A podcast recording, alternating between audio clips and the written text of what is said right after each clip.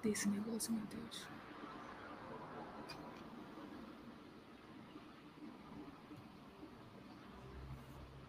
Oi, gente. Bom, só tem a Leocádia por enquanto, que é também do, da Confraria Baiana, então, tipo, estamos todos em casa. É, eu não tô, eu não tô lembrando como é que faz para colocar os nossos nomes. Ah, aqui. Pronto. Oi, gente, esse é o primeiro, não sei quantos a gente vai ter disposição para fazer ao vivo, mas esse é o primeiro vídeo ao vivo do nosso canal. porque do, do Via Marginal, porque é, a, gente, a gente considera que para conversar, para fazer certos, certos papos com os nossos amigos, eu acho que é mais legal a gente fazer através de vídeo. Então a gente criou o canal basicamente para isso, mas a gente também não quer sobrecarregar todo mundo com overdose de lives, né? Mas o Franciel existe. A gente prefere um podcast, né? Assim, então, a gente prefere um podcast, porque aí não precisa. Fica mais confortável, a gente né, fica mais à vontade e tal. E até acho que para todo mundo também, né? Mas lives vieram para ficar, né? transmissões vieram para ficar. Né? A gente, na verdade, nossa é. preferência deve ao nosso temperamento, não é que a gente esteja assim fazendo uma avaliação da audiência, assim, e nem que a gente não, não. goste de transmissões. Eu, pessoalmente, curto ver as transmissões, mas não tanto estar nelas, né? É, eu também, mas assim, eu acho que foi uma coisa que chegou para ficar. Então, eventualmente, uma ou outra a gente vai acabar fazendo. Até porque a Olivia já exigiu a live VIP né? Que vai ser. Live não, vai ser não tem nada disso. Então, vai ser, vai ser fechado, só para quem né, seguiu a gente, assim, os primeiros seguidores. Né? Então, algumas pode ser que aconteçam, mas a maioria vai ser coisa gravada mesmo, podcast, textos. A ideia é, é que o Via Marginal seja em várias plataformas, que a gente tenha a possibilidade de conversar e discutir ideias sobre livros outros filmes, assuntos que estão né, em voga, outros nem tanto, mas que a gente se interessa. Então, é isso. Quem não se inscreveu no nosso canal, por favor, se inscreva. Eu acho que todo mundo que está assistindo, né, grande audiência, todo mundo já se inscreveu. Mas, enfim, se tem alguém que está vendo aí de bobeira, é, por favor. A gente vai conversar hoje com o Franciel, o bispo, também conhecido como Seu Françoel, o grande criador da Live das Cangebrinas, por isso que essa é a Live Cangebrina Marginal, é, e autor de Ingresia, que é um dos livros que a gente vai discutir, né? Eu e a Renata vamos resenhar e conversar no podcast. Então, a gente resolveu chamar o Franci para essa conversa com a gente. Né? Ele já está na rede, já vejo, inclusive, aqui que ele está também com uma canga de pano de fundo. É... Eu vou colocá-lo on, online. É, para ele, ele, ele já se sentir. Para ele começar a fazer inveja na gente, né? Ele já disse que estava comendo pititinga, que estava na praia, que está é. todo trabalhado no salitre. Está parecendo um. Tá todo no salitre. Tá tipo um bacalhau, assim, todo no salitre. Françoel. Eita, zorra! Olha. Beijos. Primeira coisa que eu quero falar é que eu estou extremamente nervoso, porque duas figuras iconoclásticas, cinemáticas, transcende tudo isso. A luz batendo aqui no fundo, porque eu tive que botar aqui essa canga, porque estou Sim. na rede, estou em casa. Então aqui o vento de amaralina batendo, aí vai, vai subindo, ó. Então vai ser tem amarelino. Já está logo gritando assim: Eduardo, meu filho, pelo amor de Deus, traga uma cerveja, porque eu já estou nervoso aqui e não posso ficar com o bico seco. Não Tem pode ficar com o bico Ele está em amarelino. Ele está no sistema alemão, ele. Então, ó. Ó! Oh. Eduardo tá esperto, Eduardo tá ficando cada vez mais esperto. Eu só espero que ele não traga o prato de frios de sempre, porque eu fico realmente muito sentida pelo fato de você ficar botando inveja na gente com as suas iguarias. Já bastou a pititinga, né? Me incomodaria mais se fosse assim, fossem os bolinhos de acarajé, essa altura, assim, um ano, faz, faz exatamente um ano que eu saí da Bahia. É, que eu não volto. Eduardo ligou a luz aqui agora é para ficar bonito. Olha, é, é, todo. Eduardo, é todo trabalhado no sistema, ó. Eduardo, você não existe sem Eduardo. Você não acontece sem Eduardo. Não. Eduardo é a essência canjebrina. Inclusive, eu estava falando dele hoje, porque é o seguinte: eu era uma pessoa que descia muito a ribanceira. E ele salvou hum. minha vida. Então, se não tivesse chegado, adeus, Françoel. Não existia. Então, Nem estava aqui mais. Não, nada. A gente está aqui, ele está mostrando aqui um vídeo, nós dois hoje na praia. Olha, olha, peraí, olha, vamos começar. Olha, deixa eu ver. Cadê? Mostre logo o vídeo, vá. Acabe logo comigo nesse inverno desgraçado. Olha que desgraça. Oxente! É. E, essa, e esse cofrinho aí, é. rapaz? Tá aparecendo um cofrinho. Oxente! Tá pedindo moeda? É. É brincadeira? É, Eduardo, posso fazer nada. Quem viu, viu. Quem não posso viu, fazer nada. Foi. Quem não Olha, viu mais. Pronto. O grande pretexto dessa. A live é um grande pretexto para a gente matar a saudade da Bahia, né? Uma, uma baiana de São Paulo e a outra paulistana da Bahia. Pois é. E a gente, assim, eu, eu na verdade, eu sou fã de ingresia, né? Eu fui uma das primeiras é, divulgadoras internacionais de ingresia, inclusive. A primeira resenha internacional de ingresia foi feita por mim. E o que, assim, o que me traz, assim, o que me fez escolher a gente começar com ingresia, primeiro de tudo, foi o fato de que ingresia me faz feliz. Eu, quando eu comecei, quando eu li o livro há algum tempo atrás, eu estava passando por uma fase muito triste. E estava bastante tempo sem ir ao Brasil e bastante tempo sem ir a Salvador, porque algumas vezes eu vou a Salvador, eu, eu vou ao Brasil e não consigo ir a Salvador. E minha última estada em Salvador foi muito traumática, foi muito triste. Então, Ingresia devolveu para mim é, lembranças, eu pude me relacionar com vários aspectos das suas narrativas, Franci, e lembrar não só do afeto, do amor que eu tenho pela, por Salvador, pela Bahia em geral, mas também é, reconstruir é, a minha relação, que ficou um pouco estremecida depois das experiências ruins que eu vivi por lá. Então, é, o livro é muito especial para mim. Eu recomendo para todo mundo, assim, todos os meus amigos que não conhecem Salvador, eu digo que é necessário ler Ingresia se você quiser, pelo menos ter uma ideia do que faz a gente como baiano, né? E, e como soteropolitano, você no caso é de mas você já foi devidamente absorvido pelo espírito soteropolitano, né? O que, que torna a gente tão é, tão ligado mesmo? Né? A gente pode ir para qualquer lugar do mundo e a gente já tem desde a origem, né? Assim, ser da Bahia é ser cosmopolita de alguma forma, né? A gente não não tem esse como é que eu posso dizer? A gente, sei lá, tradicionalmente São Paulo é a cidade dos imigrantes, mas eu, eu não sei, eu vejo Salvador como a cidade que melhor acolhe todo mundo, sabe? A gente tem uma, uma coisa diferente, digamos assim. Então, eu gosto do livro, eu me relaciono, eu vou inclusive falar sobre algumas coisas com as quais eu me relaciono bastante em relação às suas narrativas. E a possibilidade de conversar com você, porque já tinha muito tempo que eu não via live das canjebrinas, porque começou a, a atropelar aqui com as minhas questões de fuso, é, as coisas, as atividades que eu tinha para fazer do fim de ano. E a live das canjebrinas sempre foi também o meu momento de estar em Salvador, de estar com você, de conversar, que foi uma das, das pessoas mais incríveis que eu já conheci. Inclusive, é, a gente ainda nem se conhece ao vivo, né? A gente só conversa online, porque, enfim.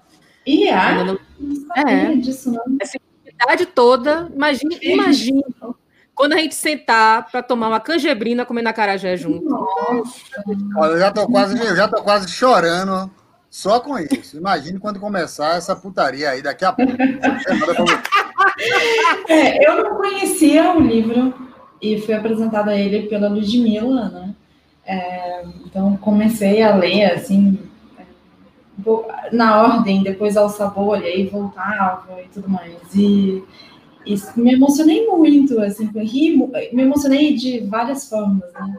do riso é, algumas lágrimas, assim, de saudade mesmo de Salvador. Eu acho que, é, para mim, claro, dá para falar muitas, a gente vai conversar sobre o livro, mas é, eu, eu, enquanto eu lia, assim, em alguns momentos me peguei pensando na experiência, né, ele, na experiência da Bahia que o livro proporciona.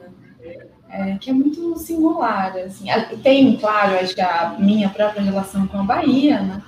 Mas, de todo modo, é, eu acho que a experiência da Bahia que o livro proporciona, as experiências, na verdade, e aí eu acho que tem essa, coisa, essa marca que a Ludmilla já comentou de cara, né? Assim, que a, a experiência de um lugar, ao mesmo tempo, muito particular, né?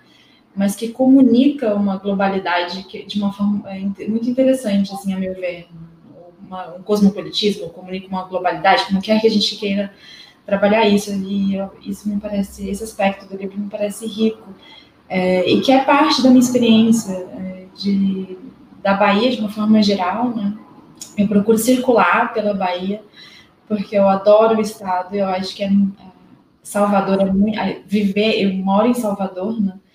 mas é, eu acho que quando a gente vai para o interior do estado e os, e os diferentes é, as diferentes localidades né, desse interior é, é, tudo muito eu acho que é, a gente enfim circula por mundos né?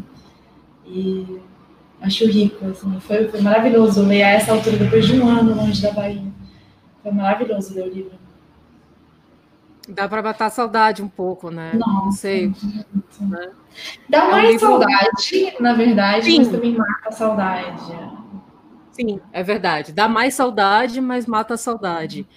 E é, como estou dizendo aqui, né? A gente não pode elogiar demais para o povo não desconfiar, que na verdade o Franciel está pagando a gente para poder fazer essa live. Ah, é, a gente não pode elogiar muito, não dá na é. cara. Minha conta, gente... minha conta ficou esbagaçada depois dessa estreia internacional. Porque eu não tenho mais de onde tirar dinheiro. Então, paciência. Paciência. Olha, Teve que. Ah. Falar, não, eu ia, eu ia, fazer umas considerações, já que vocês estavam falando do livro. Faça suas porque... considerações, por favor. É, é porque foi assim, uma coisa que me emocionou muito, na verdade, a, a escrita de, de, de, dessas histórias, porque tudo foi muito. Assim, tem a, aquela história que a Vedete de Santa Amaro fala antes de cantar Carcará, daquela frase clichê, e a verdade está nos clichês, né? Que é. É incrível a força que as coisas têm, parecem ter quando elas têm que acontecer. Enfim, tá, estava bebendo, como eu sou dessas madrugadas, e Flávio, é, um amigo meu, que é um falso rasta, um falso rasta que mora em São Paulo, me pegou na parede, me jogou na parede. Ah, Maria. Eu falei, pô, eu falei, me armei. Falei, me armei com o negão. Aí, porra nenhuma. Aí disse, não, eu, ele me empurrou, eu falei, venha, venha chorando, Madinha. Ele disse, é que você tem que escrever o livro. Ô, oh, meu filho, eu tô pensando que é outra coisa, pare com isso. Não me causa essa emoção. Falsas assim. esperanças, falsas esperanças. É, é, quebrou, quebrou minha guia, como diz aqui na Bahia, quebrou minha guia total. total. E aí foi isso. Aí o livro surgiu assim, surgiu dessa, dessa intimação, como a gente diz na Bahia, de, de Flávio, né? Inclusive lançou um livro muito bom, eu não lembro o nome do livro dele, mas é um livro espetacular. Inclusive também não li, mas a, a minha que trabalhava aqui em casa leu, disse que é uma beleza o livro dele. E. Sério, o livro é muito bom, o livro é muito bom. Eu não lembro o nome do livro. O pessoal aí deve lembrar. Né? João. Né? E, o Leocádio já bota aqui o nome do livro. É, João, João tá aí, lembra. Nélia também deve lembrar. Nélia, inclusive, é patrocinadora da. Terceirizando as lembranças. Ela me deu um livro, ela me deu um vinho ontem, a gente trocou um vinho, ter trocado no DOI. Ela, Sim. eu dei uma ingresia para ela, ela me deu um vinho de alta responsabilidade. O Eduardo tem seis meses que está abrindo o vinho. Já estou ouvindo barulho, garrafa quebrando lá embaixo. Vai chegar aqui só o caco de vidro, eu vou comer com sal. Só o caco de vidro. É, só o caco de vidro e sal. Mas aí foi isso, foi essa história. Então, assim, foi muito, muito do acaso. Então ele falou: você vai, vai escrever, é preciso, é necessário e tal. E eu comecei a escrever, a gente tinha combinado algumas datas, depois ele teve alguns percalços que não deu. Aí, enfim, eu me vi completamente nu, porque outro amigo meu, o Curi, que estava fazendo um livro, sugeriu fazer uma vaquinha, eu comecei a fazer a vaquinha, tipo, a ideia era fazer, tipo, vender 100 livros. Eu pensei nisso. Eu falei, vou enganar 100 otários, e aí eu falei, não vou entregar livro nenhum, depois eu digo, ó, oh, deu problema, eu tava com problema na cabeça, não deu para ir adiante e tal. Só que aí eu, quando eu, com 28 dias de livro, já tinha vendido mais de 300. Aí, ó, você esquece do nome quando morre, é um negócio desse aí. Nélia botou o nome do livro do rapaz. Toda vez você esquece o nome quando morre. Aí, é uma porra dessa. Mas muito bom. Aí o que aconteceu foi o seguinte: aí já com, com, menos de um mês já tinha vendido mais de 300 livros, sem eu ter escrito. Aí eu, eu falei, inclusive, agora... que você estava querendo comprar uma Ferrari quando começou a ver o sucesso de, das, de vendas. Não, aí eu falei agora, eu falei de 100, dá para correr, de 300 não tem como você correr de 300. Pô, amor, pelo amor de Cristo. Ele está abrindo vinho com a faca. Oh, meu Deus. Ai, meu Cristo. Vamos adiante. Sim, aí continuando. Aí só aí foi isso. Aí eu comecei a escrever e, e, enfim, e comecei a me emocionar com as histórias, porque é muito bom isso que eu estava falando outro dia, até com, com a Ana, porque eu estou escrevendo um livro novo agora, a Ana é minha namorada. Eu estava falando exatamente isso, que é, você dá risada do que você está escrevendo, você se emociona com o que você está escrevendo, é sinal de que é muito bom, ah, que as coisas são muito boas. Pega um tá? um, uma, uma xícarazinha, meu filho. Tá bom. Tá bom, não presep, não. Aqui é internacional, pelo amor de Deus. Não brinque, não. O negócio é sério. Aqui, ó, um vinho. Alma dos Andes. Foi Nélia. É, foi, foi um negócio lindo. Essa troca aqui foi é gostoso. Aí foi isso. Aí, aí eu comecei a escrever e me emocionando com, as, com a escrita, com as histórias. E foram várias histórias que foram surgindo assim no decorrer do livro. Então, tem um personagem, por exemplo, que é Sidney, que foi uma coisa fantástica, porque eu sempre via Sidney e nunca conversava com ele. Na primeira vez que eu conversei com ele, eu escrevi o texto. E é, Mônica e Joana, duas amigas minhas, iam levar Sidney para lá, para fazer um Olha. show no dia do evento. Só que Sidney, perderam, perderam contato com Sidney, foi um inferno. Sidney, para quem não sabe, Sidney é o seguinte, é um personagem da cidade fabuloso, porque ele provavelmente teve paralisia infantil e ele anda só com as mãos, né? E ele fica cantando música de arrocha no ônibus, cantando e rindo. E minha ex-namorada, Maia Manzi, que é canadense, ela ia desistir do doutorado, e não desistiu do doutorado por causa dele, porque encontrou com ele no ônibus e viu ele nessa nessa força toda e disse, eu vou fazer. Aí eu encontrei com ele e falei, ó, oh, você é responsável por um doutorado. E aí ele começou a se achar importante. Eu falei, peraí, Sidney, baixa sua bola, filho. Você não é porra nenhuma ainda não, calma. E eu nunca mais tinha... Aí outro dia, voltando da praia, desse jeito que eu tava, do cofrinho, bebo e tal. Sim. Encontrei Sidney e fiquei comendo água com Sidney, no meio da rua, sentado, na frente do Bradesco. Olha, foi uma cena fabulosa, porque eu e Sidney ficou enchendo a cara e aí um amigo chegou e filmou no final, a gente cantando. Oh.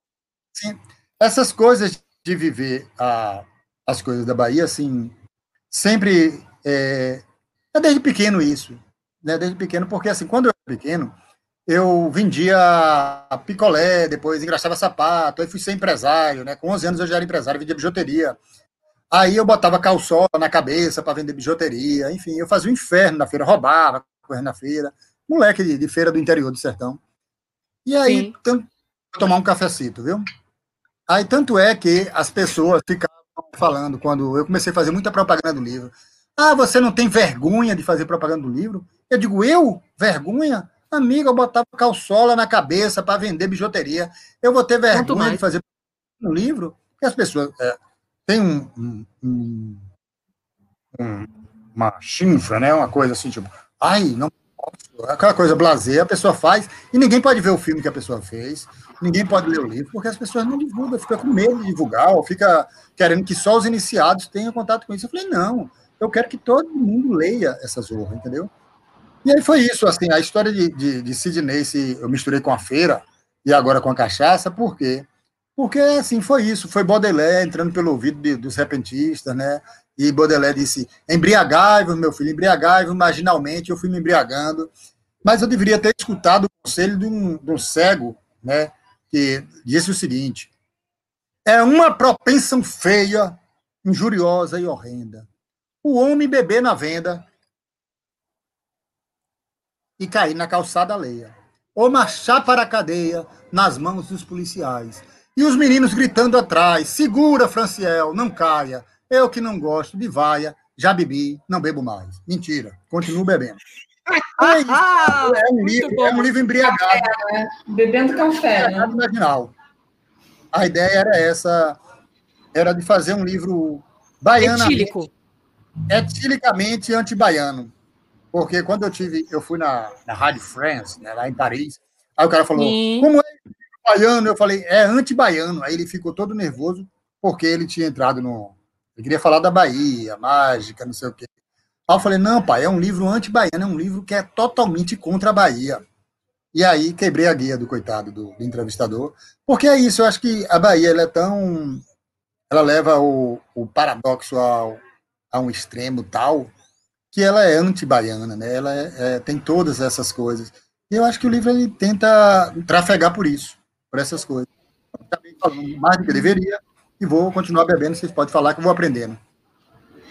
É, eu achei interessante porque tem duas coisas aí. É, tem duas coisas que me chamam a atenção, assim, no que o, o, Franciel falou agora. Né? Uma é que ser anti-baiano, eu acho que o livro, para mim, tem sentido, na verdade, pensar o livro como anti-baiano em um aspecto, um sentido específico, né? Que é ele é ele é ele desafia a construção de imagens idílicas assim da Bahia. Acho que nesse aspecto sim, né? para mim tem sentido é, e eu gosto é, de eu, eu gosto disso especialmente no livro. É, peraí que está passando Acho que vai captar aqui o barulho da rua, mas enfim. Então, nesse aspecto, eu adoro é, pensá-lo como anti-baiano, né? É, e, e, e, é engraçado, porque é, em algum momento, assim, da, é, da fala do, do Franciel também, ele... Eu acho que ele, ele, ele fala uma coisa que me toca muito, assim, que é, é eu tenho uma relação muito forte com a Bahia, eu amo a Bahia, é, inclusive, a minha leitura é totalmente é, enviesada, totalmente informada por esse, por esse amor e pela saudade que eu estou sentindo na Bahia. Então, é, releve, é, ou não, mas enfim, estou explicitando aqui é, o que as condições em que eu li o livro. É, mas ele fala uma coisa que me toca muito, assim, que é a Bahia realmente me ensinou a viver, me ensina a viver. Eu acho que isso é muito para quem quem é uma baiana de outro lugar, né? Como eu, sou uma baiana do interior de São Paulo. É, isso é muito forte assim na Bahia. Acho que a minha maior ligação com a Bahia talvez seja essa, seja é de aprender a viver de uma maneira e, e eu acho que eu aprendo a viver na Bahia porque a Bahia me interpela de formas que precedem o pensamento, né? Que é muito na dimensão dos afetos e tudo. Então isso para mim é muito potente me faz sentir muita falta assim da Bahia, muita saudade da Bahia. É, eu me relaciono com algumas, algumas lembranças e algumas narrativas de, de, de, Franciel, porque, apesar de eu ser muito mais nova do que ele, diga-se de passagem, né? Isso é importante também frisar, mas essas experiências, essas experiências atravessam muito a coisa de é, ser baiano, de estar em Salvador. A gente tem uma relação meio de amor e ódio. É, um, é uma. Assim, eu lembro que. Mas também tem isso. Só eu posso falar mal. Sabe? É aquele tipo de coisa. Eu sei dos defeitos, eu faço mil críticas. Quando eu morava em Salvador, eu era uma ferrenha crítica, vivia esculhambando, dizendo essa desgraça dessa província, não tem nada que não sei o que. Mas se alguém viesse falar alguma coisa de Salvador até hoje, já não pode. Né? Então, é, essa é uma primeira relação. A segunda coisa é a existência dessas figuras e desse. É, eu não sei, dessa experiência da cidade, que é grande, mas ao mesmo tempo que todo mundo conhece de alguma forma. Sidney, Sereio da Amaralina, e por aí vai, essas figuras que transitam pela cidade e que fazem parte né, do espírito da cidade. Franciel falou uma coisa muito bonita quando a gente perdeu a Cira agora no dia 4 de dezembro, né? Uma das grandes matriarcas. Salvador é uma cidade de matriarca. É. é uma cidade de matriarcas e, e, e, ela é composta por suas figuras. Salvador não é só é, suas paisagens ou a sua história formal ou o que quer que seja. Salvador é também essas figuras, então que permeiam esse esse imaginário. Então, é, eu gosto dessa imagem da cidade das matriarcas, né? Do, do, dessa potência das mulheres, né? Das baianas e das baianas do acarajé e toda essa que, que é algo que eu acho que a gente tá, é, é bastante avesso aos próprios clichês, se a gente para para pensar, né? Porque tudo que um Brasil extremamente machista não quer é imaginar uma cidade que é tão é, lasciva e tão avessa a qualquer tipo de categorização ser chamada também da cidade das mulheres, da cidade das matriarcas, de destacar esse papel das figuras. Então, tem muitas dessas coisas que permeiam e que, é, assim, me lembram, me, me, me, tocam profundamente, porque me lembram quem eu sou também. Né? É, é aquilo que eu falo, a gente é de Salvador em vários sentidos, né? Então, faz parte dessa identidade, dessas memórias, de tudo isso que a gente constrói em torno de si mesmo, das visões. E outra coisa que eu adoro é o vocabulário que o Franciel usa no, no, no, no livro, que é muito é, é, muito específico de quem realmente é, já viveu na Bahia ou pelo menos tem contato com baianos, né? A gente tem uma linguagem realmente muito alegre, muito engraçada e tem palavras que são só nossas. Né? Tem expressões que são só nossas. Né? Eu lembro que eu estava revendo o livro é, hoje de manhã porque eu queria pegar algumas algumas coisas, algumas situações específicas, como tipo é, seu Valera, né? O Valera é uma figura, é uma, digamos, quando o Franciel usa como uma interjeição, Valera, tipo, quem é de Salvador, quem é da Bahia, sabe do que está do que tá sendo falado. Para outros, de repente, passa batido, tipo, né? Qual é a graça? Então, tem isso de se sentir acolhido, se sentir um pouco em casa por conhecer esse vocabulário. Eu gosto disso. Ó, galera, eu tô com paprá hoje, peguei logotosporose. Ó, me deixe, viu, Varela? Ó, o prefeito não tá fazendo nada, velho. Eu, eu tô falando desse é. jeito porque... Bosta é uma delícia. Hoje, hoje, voltando da praia, eu estava com meu filho e a namorada dele. Normalmente eu pego o buzu ou venho andando. Agora, na pandemia, eu vou andando, né? Mas eu estava com, com, o filho e ele, ele pediu um, um, Uber. E o Uber não tinha o ex tradicional. Era Vitor de Cajazeira. Aí o cara disse: Ih, velho, você se passou. Ó, se ligue, tem polícia ali na frente. O, o, o, o orientador do, do negócio era só isso. Acertou, miserável. Chegamos no ponto. Aí, era, olha, era isso o tempo todo. Meu filho se acabando de rir no, no trajeto, porque o, o, orientador do, do, Uber era um cara chamado Vitor de Cajazeira. Então, ele disse, ih, velho, se, se passou, se passou, vai ter que começar tudo de novo, porque tinha entrado. então, aí tinha um, um policial na frente, ele disse, se ligue, viu, velho? Os homens estão aí na frente. Aí quando chegou no final, disse, acertou, hein, miserável? Chegou no final. Olha. acredito nisso. Eu falei, não acredito nisso. Eu perguntei, velho, que, que porra é essa? Ele disse, não, é Vitor de Cajazeira, é um novo orientador no lugar do ex-tradicional. É para a gente poder saber como é. Quebra a direita, quebra a direita, maluco. Eu falei, a direita, maluco. Ele, o, o ex quebra tá gritando mais do que. É, que é, gritando mais do que as outras. Nunca tinha escutado isso, porque não pego, não tenho celular, então não sabia disso.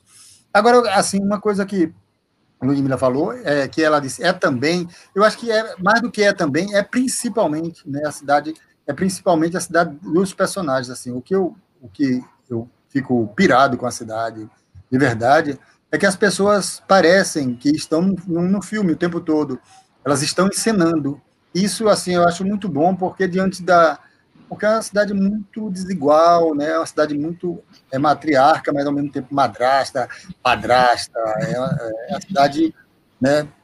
Que é, que é, que é triste nesse aspecto. Mas a, a, galera não come esse reggae, então vai empurrando, dando cotovelo, abrindo caminho, fazendo o que é possível, então, assim, de viver esse, esse cotidiano com alegria, com é, iconoclastia, porque é, é, isso, né? É uma cidade assim que desde sempre a, a galera que não está no andar de cima não come regra de quem está no andar de cima. Né? Se você pega os relatos dos viajantes, eles ficam assombrados como essa cidade negra, os negros invadem a festa do tradicionais, né? Então, assim, tem um livro chamado 1860, Anotações de Viagem, e o, o, o, doido lá que vem da, da Áustria, da casa do caralho, ele fica assim: é um bacanal na, na, nessas ruas da cidade, os negros tomam conta, o que é isso, meu Deus, tal. Porque é exatamente isso, né? Assim, todas as festas e todas as manifestações, a galera não come reggae, né? Já chega assim perguntando, é o que aqui? E já vai entrando, né? Então, assim, eu gosto muito dessa. dessa Colé de mesmo. É, colé de mesmo aqui, é o que? É o que está acontecendo? E já vai entrando e não não come reggae. Então, assim, a cidade que não come reggae. Eu gosto muito de, do, do, dos personagens da cidade. Então, mais do que é também, é principalmente isso. Eu gosto, e claro, isso é uma cidade literalmente das mulheres, porque as mulheres, antes da, da, de, da, da alforria oficial, ela já estava, já tinha conquistado a alforria nas ruas. As mulheres estavam vendendo seus quitutes, né? antes de ter os tabuleiros fixos. Né? Elas eram que percorriam os, os, os becos, as vielas da cidade. Então, isso é muito peculiar né, da cidade por conta disso. Enquanto, tratando, né, falando de, desses feminismos, tanto é que a própria Angela Davis, quando veio aqui, que o pessoal vai falar com ela, ela disse, não, eu não tenho nada para ensinar, eu tenho para aprender. Eu tenho para aprender com, a, com a, a, os terreiros, com as mulheres daqui, de, de, da Bahia. Porque o feminismo negro, o feminismo em toda a sua potência, ele já estava aqui antes de eu pensar em existir. E que é uma verdade, Exato. né? A gente Exatamente. colonialisticamente, ai meu Deus, blá blá blá, e assim, enfim, as coisas já estão aqui, né? E a história de Cira é isso. Porque Cira, você olha para a imagem de Cira, ela sempre esteve ali, né? E eu lembrei de Dinha, por exemplo, o primeiro texto que eu escrevi, de verdade, foi sobre Dinha. Eu fui para casa dela na federação, enfim, fiquei lá conversando. foi com dois amigos, com George e Beto. A gente começou aí aqueles textos metida poético. O cheiro atravessou o Atlântico, não sei o quê. A gente fez um bocado de. O texto não valeu nada, mas a gente ficou bebendo vários dias. Fizemos um artigo bem grande e fomos na casa dela, vivemos, vivemos o cotidiano dela. Assim, isso tem mais de 30 anos, foi uma coisa espetacular, muito maravilhosa e assim de você ver como como é que ela cuidava das, da, das coisas, que é sagrada nesse sentido mais forte que pode existir da palavra sagrado, né? Muito massa isso. É, eu gosto muito do livro do, enfim, gostei de vários, vários textos, mas é um deles, em um deles o, o Franciel inclusive recupera o um trabalho da Ruth Landes, né?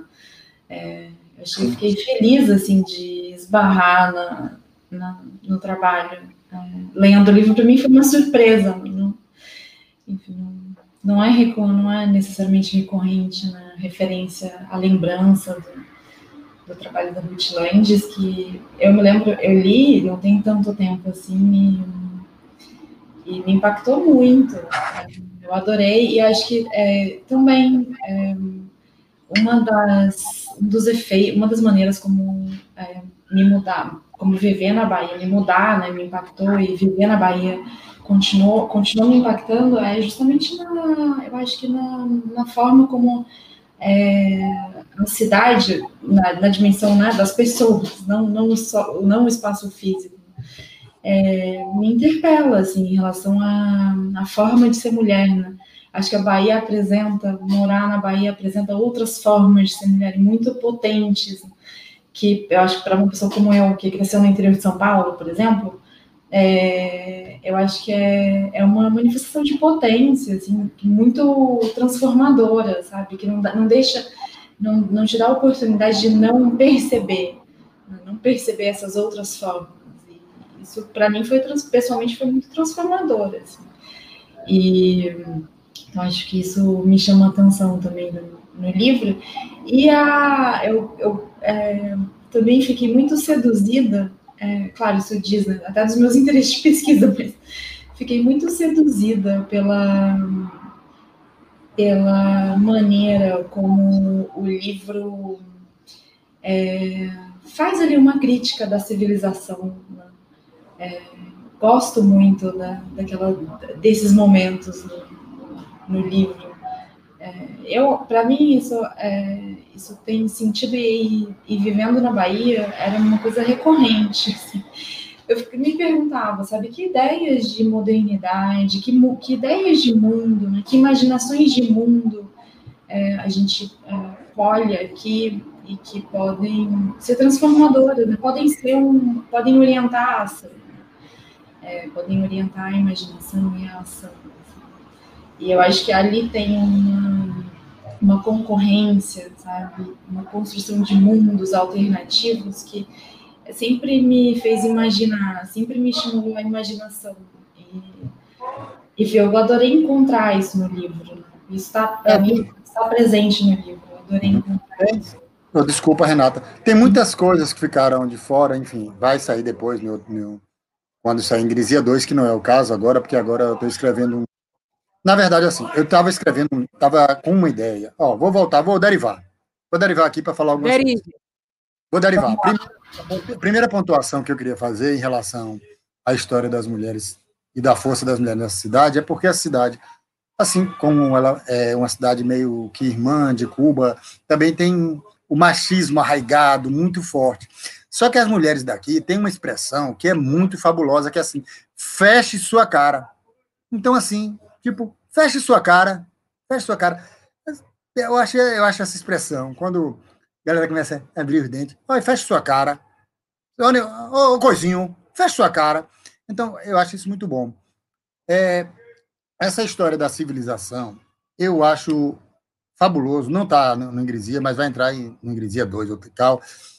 Alguma coisa de, de Manuel Quirino, porque é um cara que falava sobre a, o processo de, um dos primeiros, né, a falar desse processo de necessidade de, assim, a gente não precisa se civilizar porque nós já estamos africanizados. Nós já estamos civilizados africanizadamente. E, e isso é, era é, muito potente nesse sentido dele ter esse saque no final do século XIX, né? Então, assim, ele era presidente da embaixada africana, que era um bloco que, era, digamos assim, o, o primeiro bloco afro, mas ao mesmo tempo que negociava, porque uma coisa que é muito forte da Bahia é que é, é uma cidade de revoltas. Então, se você você pega desde sei lá, a, a luta dos Aimorés, você vai passando o Cachoeira, que é, a, a, que é outra coisa, né? A independência é feminina no, em todos os sentidos, né? Você tem Quitéria, você tem você tem todas as, as mulheres comandando a independência, que é a coisa feminina. Depois você tem o quebra-bonde na década de 30, onde o povo se revolta, quebra tudo. Então, assim, é uma cidade onde as coisas, onde a revolta está muito forte, mas ao mesmo tempo a negociação, que é uma forma também de, de impor coisas, porque não é só revoltar e quebrar. Então, é, mestre Bimba dizia uma, uma coisa muito fabulosa, que é recuo também é golpe. É você saber segurar a sua onda, também você está... Porque não adianta só ficar né, malhando em ferro frio. Então, o que me encanta demais nessa cidade é, é as pessoas saberem negociar, é saberem quebrar, é, é saber destruir, é saber construir. É esse processo dessas, de, dessas coisas, claro que também às vezes você pira o cabeção, né? Com, com as coisas, como a cidade provinciana é o inferno na, da, na terra, é tudo. Mas é isso, assim, é uma coisa muito, por mais que possa parecer clichê, e é, mas é uma cidade muito singular nesse sentido dela ser diferente de, de todas as outras coisas.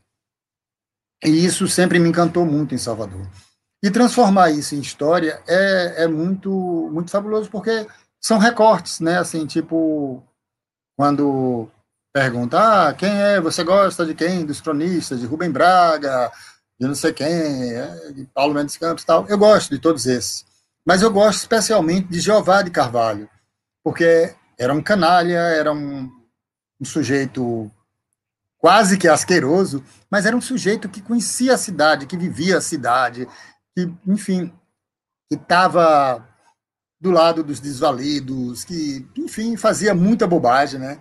Hoje ele já teria sido cancelado 500 vezes por dia, porque era um negócio. Mas era um sujeito que compreendia.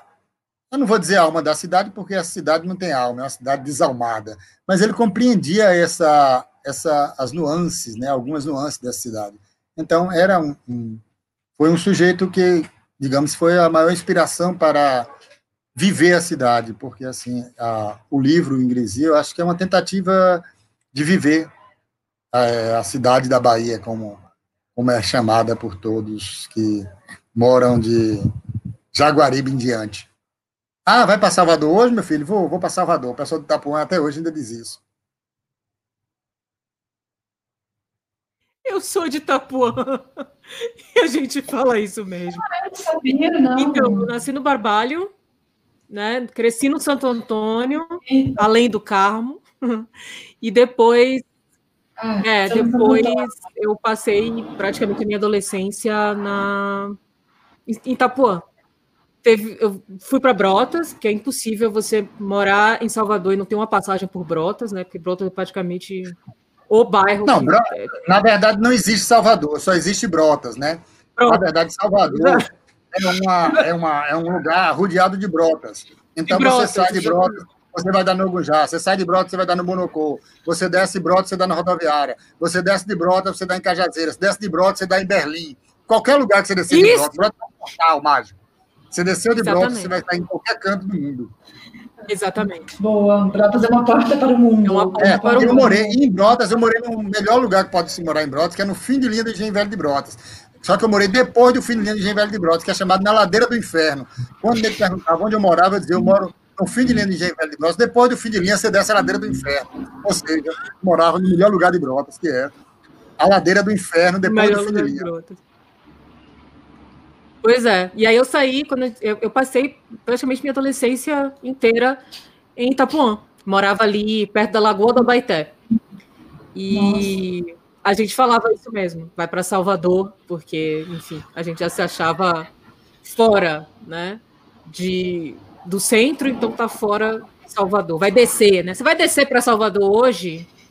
Né? Até pedia para trazer algumas coisas, parecendo que a pessoa ia para São Paulo. Ah, você pode trazer, sabe que você vai descer hoje? Você pode trazer não sei o que para mim lá de Salvador. Então, você vai para a cidade essa... hoje? Pega alguma coisa da cidade para mim. É. É isso mesmo. É eu não mesmo. sei se vocês têm a mesma experiência, mas eu fiquei curiosa de fazer duas perguntas para os dois. Ou uma pergunta conjugada. É, eu morei em alguns anos em Salvador, recebi algumas pessoas, enfim, familiares e tudo mais. E algumas dessas pessoas sempre falavam, assim, é, muito espontaneamente o seguinte: quando eu voltar para o Brasil, quando eu voltar para o Brasil, e eu acho curioso, é, isso sempre me chamou a atenção, porque justamente para mim, e eu quero ouvir vocês então em relação a essa fala, a recorrência dessa fala, e a uma impressão é, minha nesse caso, que é, é eu. É, para mim, assim, é muito forte a sensação de que é, a Bahia é um lugar privilegiado para se conhecer o Brasil. Eu acho que é, é, difícil conhecer o Brasil sem, sem conhecer a Bahia, sem passar um tempo na Bahia.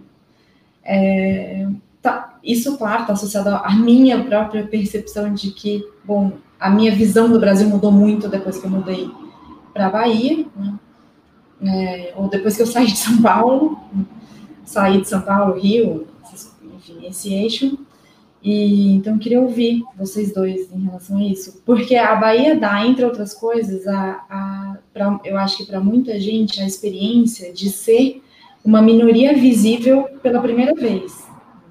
Para quem é, é brasileiro, está ali no sul, sudeste, especialmente em São Paulo, né, no estado de São Paulo, é, que é uma, uma, minoria, uma minoria branca. Né? É, acho que essa para muita gente é uma experiência primeira que a Bahia dá. É, então, queria ouvir vocês, como dois baianos que não nasceram em São Paulo, né? como é o meu caso. Mande aí, Bispo. Então, é, eu acho que, assim, é, nessa, nessa, nessa história de. É porque. Deixa, deixa me ver como é que eu vou pegar algum fio. Eu gosto de ir pegando fio para ir enrolando e desenrolando, na verdade. Né? É de você não conhecer. É porque eu, eu, a Bahia, na verdade, ela é o Brasil. Armando Oliveira tem uma frase fabulosa, que é o seguinte: a Bahia é o Brasil levado às últimas consequências. E eu acho que é isso. Porque aqui é o seguinte: tem a, em meados do. Hoje eu estou todo histórico, né? Em meados do, do século XX, tem a, a, a discussão sobre o enigma baiano. Por que esse Estado não vai para frente? Por que esse Estado não progride? Né? Então, você tem discussões antropológicas, discussões econômicas, discussões filosóficas, de por que essa zorra aqui não se desenvolve. E eu acho que não se desenvolve nesse sentido civilizatório, que eu acho ótimo, que eu diga assim, o capitalismo nunca vai prosperar aqui. É a maior glória que eu tenho para a Bahia, porque você pede um... Por exemplo, hoje eu estava no restaurante, aí eu pedi um cordeiro, passou duas horas, o cara trouxe os pratos, e depois ele chegou e disse, olha, deixa eu te falar uma coisa, não tem cordeiro. Não, não. tem. Não tem cordeiro. Problema nenhum. Traga uma pititinga, meu filho. A gente resolve esse problema agora. Porque, assim, é da natureza. Essa, essa natureza, essa é, parece folclórico, mas não é. É uma coisa real. É coisa real, né? Núbia está falando uma coisa que o Brasil e Capinã fala isso, né? Que a Bahia pariu o Brasil, porque é o mesmo mapa, né? Até, é uma coisa até visualmente simbólica, né? Que a Bahia acaba parindo esse Brasil. E, e aqui você tem todas essas. É o Brasil levado às últimas consequências de todos os modos, né? De todos os modos, e o Brasil não aprendeu com a Bahia, que é essa história de não comer reggae, de querer ser locomotiva de nada, assim. As coisas não precisam andar, por exemplo. Pegando no fio, a gente está na pandemia. Eu vi todo mundo na agonia da vacina. Eu não escrevi a palavra vacina até hoje. Por quê? Porque eu não estou nessa agonia. E é o que eu digo para as pessoas, porque está todo mundo na agonia, dizendo, quando acabar a pandemia, eu vou fazer isso, eu vou fazer aquilo. Eu digo, depois, quando acabar a pandemia, eu vou puxar meu freio de mão e vou mais devagar ainda. Porque essa, tenta, essa necessidade de pressa é que fode o baba todo. Essa agonia de querer, querendo produzir. Não, é outros tipos de produção, tirar um cochilo aqui na rede. É, então eu estou contribuindo muito mais para o Brasil, deitado na rede, sem fazer porra nenhuma, do que ficar em debates. De, de, de, eu, assim, eu acho isso. Então, assim, o Brasil e qualquer pessoa tem que vir para vivenciar esse, essas coisas da Bahia, esse, esses contrastes, essas loucuras, por conta disso. Então, acho, acho que eu achei o fio nesse sentido. Eu acho que é, é necessária essa experiência, que é a experiência do debrear, de puxar o freio de mão, assim. E não é, não tem nada relacionado com essa coisa racista, da preguiça, não, tem com a inteligência de você saber o que é importante. Não aquela coisa Rubem Alviana de ah, e agora eu descobri que o pôr do sol é importante. Não, não é isso, não. É você viver realmente no seu fluxo, né? no seu, no, no, no, na sua caminhada, sentar. Deixe de agonia. É uma frase, por exemplo, que eu acho que simboliza muito a cidade. Para que essa agonia? Pois é. é. Relaxa aí. Siga seu fluxo, relaxa. Inclusive, eu falo tanto relaxa. Eu cheguei no, na, no, no Canadá uma vez eu procurando uma palavra para relaxo. Aí eu fui falar calma e tuar. Olha que desgraça, o povo lá virou um cão comigo, porque era como se eu tivesse dando ordem. Se acalma, não fale isso não, pelo amor de Deus. Eu digo, oh meu Deus, mas eu só falei. Era para, olha, tá de boa, fique de boa. Se acalme, né? Se acalme. Se né? acalme. Não tinha, não tinha palavra. A pessoa, não tô nervoso, não. Eu digo, tá bom, meu irmão, então tudo bem. Segue, segue então, eu acho, Renata, que, assim, nesse sentido, eu acho que é, é no sentido de todas as, as coisas, seja acadêmica, seja de produção. Agora, por exemplo, eu estou todo encalacrado, porque eu estou escrevendo esse negócio desse livro novo, e, e aí Mas acabei fazendo esse livro novo. Então, eu vou, vou falar, pronto, ah, de, de desistências e de opções da que você acaba fazendo das coisas. Eu perdi, eu fui na casa de Riachão uma vez, é, e aí ele começou a contar um monte de absurdos. A gente começou a conversar e ele começou a falar um monte de coisas coisas totalmente Gabriel Garcia Marques ia dizer, não, é mentira. Mas eu sabia que era verdade, eu sabia que era mentira também. Ele disse que encontrou uma italiana, que era uma bruxa, e ela chamou ele para São Cristóvão. Chegou lá em São Cristóvão, estavam os parceiros deles todos, que queria derrubar ele. E aí a mulher fez uma comida, a comida estava com feitiçaria, ele comeu a, a, o diabo da comida, e o que é que aconteceu? Ele começou a passar mal, mas ele não tinha plano de saúde. E olha, uma, uma saga, Riachão contando essa saga. E aí ele começou a, a, a, a passar mal. E aí ele conseguiu vomitar. Ele colocou o feitiço para fora, mas o feitiço saiu daqui da barriga para cima, não saiu das pernas. Por isso que ele, com 90 e tantos anos, não podia mais lutar capoeira, por causa do feitiço da mulher. Aí eu falei, que história fabulosa, né? Eu pensando e eu deixando ele falar, porque eu sabia que era tudo verdade, né? E assim eu falei, pronto, eu vou fazer um livro sobre isso. E aí eu tive uma ideia de fazer um livro chamado Samba e Suicídio na Bahia. E aí eu comecei Aí encontrei com o Cláudio Leal, que é um amigo meu, e falei, Cláudio, você lembra aquela história que eu te falei, que as pessoas se suicidavam antes do carnaval? Aí Cláudio disse, você nunca falou isso para mim, não? Você tá maluco? Eu disse, rapaz, a gente conversou sobre isso. Ele disse, não, não, não, você tá maluco. E aí eu falei, eu tô maluco. E aí eu comecei a é, procurar várias coisas, e não tinha nada sobre isso. Aí eu falei, pô, eu tô maluco. Aí eu comecei a achar as histórias que existia uma uma quase apologia do suicídio nos jornais baianos no início do século. E aí eu comecei a ler, encontrei várias teses de, de mestrado, de doutorado, enfim. E eu comecei a ler sobre isso. E a briga da igreja, porque a igreja não queria que o, suicídio fosse divulgado. E aí os jornais acharam um jeito de entrar em, em acordo com a igreja de divulgar o suicídio, mas condenando, mostrando que era o demônio que estava condenando. E aí eu pensei de recuperar, fazer um romance que era um romance contando isso.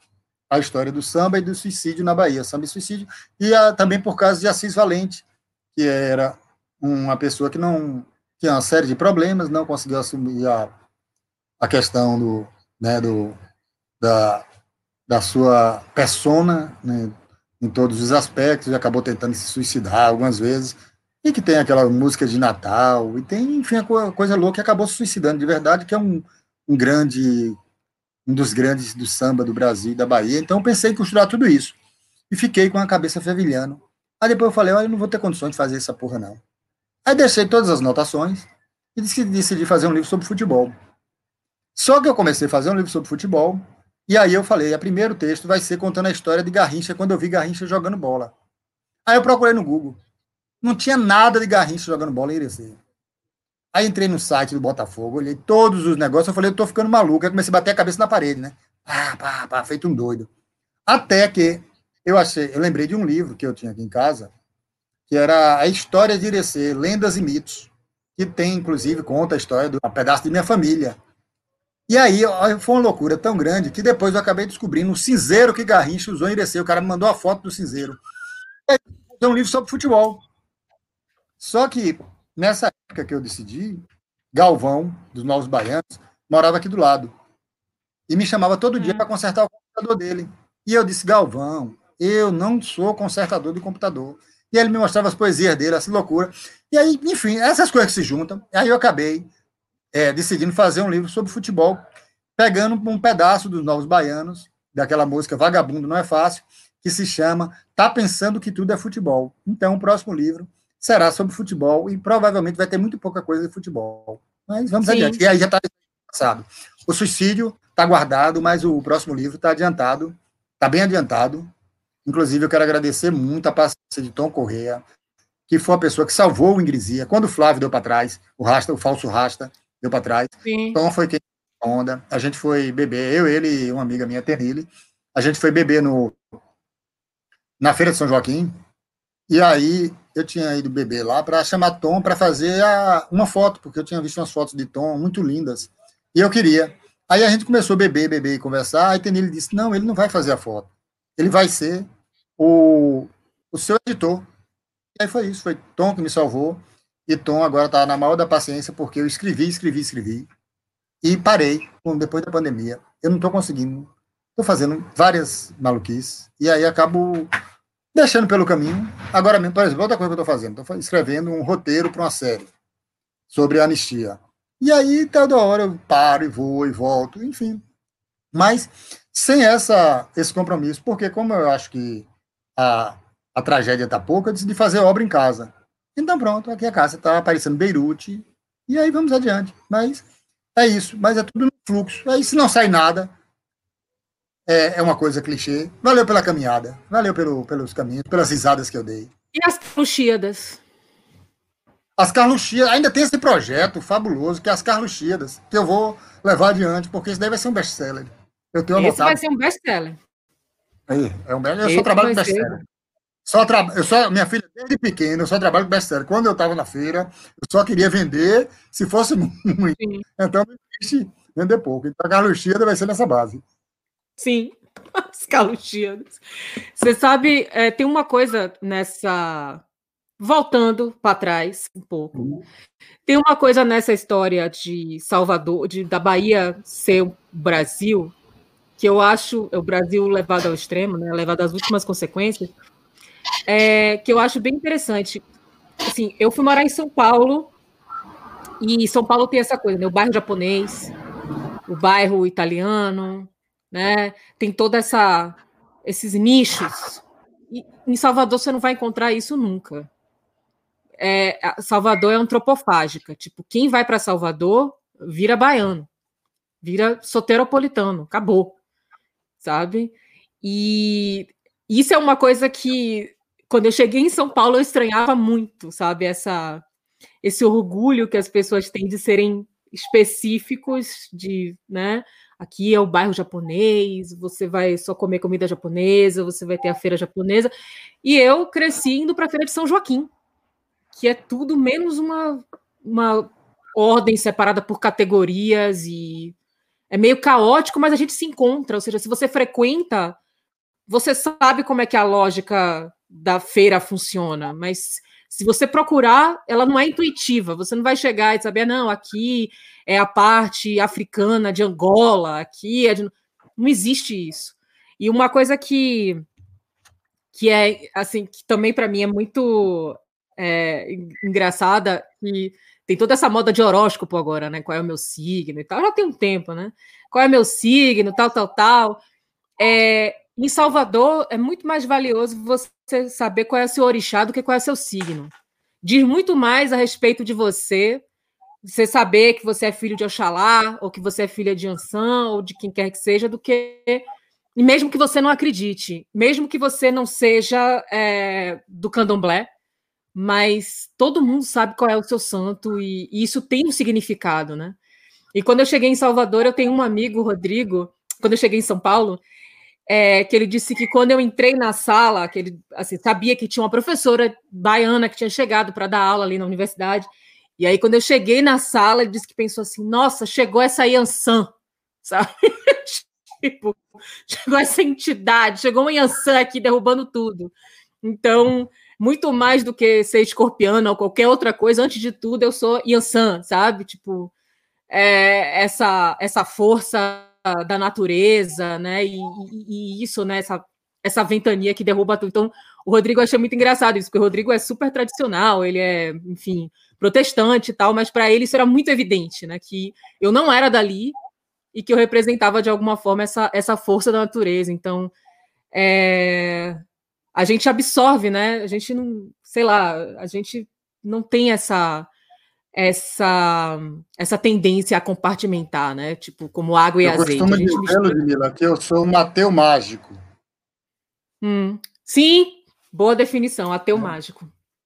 É, eu sou é. um ateu mágico, assim, aí a, a minha vizinha, é o Miodá, que é o terreiro aqui do lado, já me deu uma, uma guia de Xangô, e ela disse que eu sou de Xangô, disse, olha, eu vou ficar desobediente, Xangô que sabe tal, vamos ver como é que a gente vai. Mas, enfim. Aí eu uso a guia, ela diz que me protege, assim, não uso quando eu estou bebendo. Aí claro. a guia, coitada, a guia fica muito tempo fora do, do meu pescoço, porque ela diz não, não uso quando bebendo. Eu digo, então, é, a guia vai ficar aqui só na hora que eu for dormir. Então a gente vai ficar, a gente vai resolver essa. Olha, coitada da Renata, não aguentou a conversa. Não aguentou. Não aguentou. Não aguentou. Ela não, ela não aguentou. Na hora que eu falei que eu era tão mágico, que, eu, que a guia de Xangô aí foi derrubada. Ela tomou a rasteira de Zé Pilintra. Tomou, tomou a rasteira. Tá preparada. a Paulista não está preparada, entendeu? Pegou o meu chute, tranca-urra, Zé Pilintra deu uma nela, ela caiu. Ela tem que fazer ainda, Renata. Eu acredito que Renata não tenha feito ainda a iniciação ateico-religiosa. Eu acho que faltou isso. Faltou, faltou, faltou. Isso é muito. Faltou, faltou. Isso é muito importante no DNDPS, porque não tem jeito. Você pode ser da religião que você for, você tem que estar tá, é, inserido nesse contexto aí, senão já era. Eu, eu cresci é, ouvindo Gilberto Gil. E quando você fala do, do seu ódio apaixonado, né? Seu ódio bíblico apaixonado por Gil, é, isso me, isso é uma das coisas, foi uma das coisas que me emocionaram bastante no, no livro. Núbia está aqui dizendo que Renata tomou um barravento. Volta aí, Mas... gente. Então, acharam? É... Sumido, então, desaparecido? Foi, a gente achou que você tinha tomado um banho. Logo quando falava dos orixás, né? Sim. Você escutou o que a gente falou, Renata? Sobre você? Sobre você ter tomado uma rasteira? Um barra-vento, né? Não, barra-vento foi depois, minha filha. Depois você escuta o podcast, que vai ser um sucesso esse podcast. Tá tudo lá registrado. A rasteira que você tomou de Zé Pilintra não foi brincadeira, não. Zé Pilintra, não. É, então, é, eu, quando, sabe, quando, logo que eu cheguei à Bahia, assim, é, eu comecei, eu dava aula, fui dar aula numa, tinha duas turmas. Uma era na sexta-feira, assim, sexta-feira à noite. Sexta-feira sexta à noite. E eu tava, eu fazia na época, eu saí de São Paulo fazendo campo em igrejas evangélicas em São Paulo e cheguei dando aula sexta-feira à noite na Bahia. E um terço da minha sala, pelo menos, ia assim, toda de branco, sabe? Com as guias e tudo mais. E eu achava maravilhoso. Eu falei, gente, que coisa maravilhosa. Eu entrava na sala, assim, sabe? Um terço tava de branco, todo de branco, assim, e alguns com, com as guias e tal. Eu falava, nossa, é, eu já botaram também. uma macumba. Já botaram uma macumba quando eu dava aula na finada Fabac, que hoje é Maurício de Nassau. É, eu tinha um colega que é Coutinho, né? Coutinho era penalista e ele dava muita nota baixa, eu também, né? Enfim. E aí, um belo dia, a gente chegou no estacionamento, foi pegar alguma coisa, prova, né? Pacote de prova e tal. E quando a gente chegou, tinha um bozó no, entre o meu carro e o carro de Coutinho. A gente não sabia bem para quem era Macumba ou se era para os dois, de repente, porque estava meio que dividido. De repente foi um despacho para dois, algum arranjo que fizeram. Coutinho me pegou esse diabo desse ebó, levou para a sala de aula, botou assim em cima da mesa. quero saber quem foi que fez essa porra aqui para mim. Quero saber qual foi o pedido. Vai me deixar broxa? Se eu ficar broxa, eu vou reprovar mais ainda. Olha lá o que vocês vão pedir contrariando o que a gente normalmente fala, que é ninguém Exato. acredita, mas ele chuta. Ele foi e chutou, basicamente. É, ele pegou e levou para a sala e falou: só pode ter sido vocês, porque é quem está aqui hoje, né, para fazer isso. E eu quero saber qual foi a, a qual foi o pedido, porque se for para me deixar broxa, vocês estão fodidos, porque vou, vou reprovar mais ainda, porque eu vou ficar nervoso. É, é... Mas volta é para outro, Volte para outra entidade que você estava falando, que era Gilberto Gil. Gilberto Gil. Então, eu, quando eu era criança, quando eu era pequena mesmo, muito bebê ainda, a minha mãe disse que eu só dormia ouvindo Gilberto Gil. E é, é a, a minha música preferida era Sandra.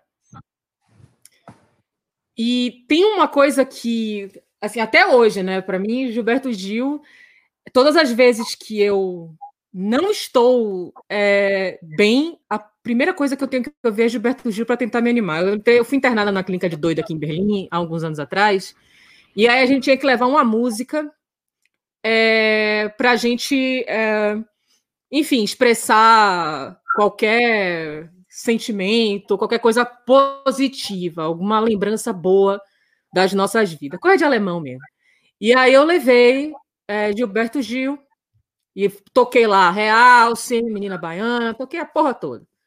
Era para levar uma música só, eu fiz uma, uma antologia. Um e... fiz um pupurri, botei o povo, já pegou uns tambores, já fomos batendo, porque tinha uma aula também de tambor, porque maluco, não sei porquê. Na, na, tinha uma terapia de tambor. Aí já peguei o tambor, vamos embora bater aqui e tal. Foi uma alegria. Com os atabaques e tal, todo mundo no Ijexá. E, Gil, para mim, é, eu, eu, eu, tenho uma. Eu não admito nem que as pessoas falem.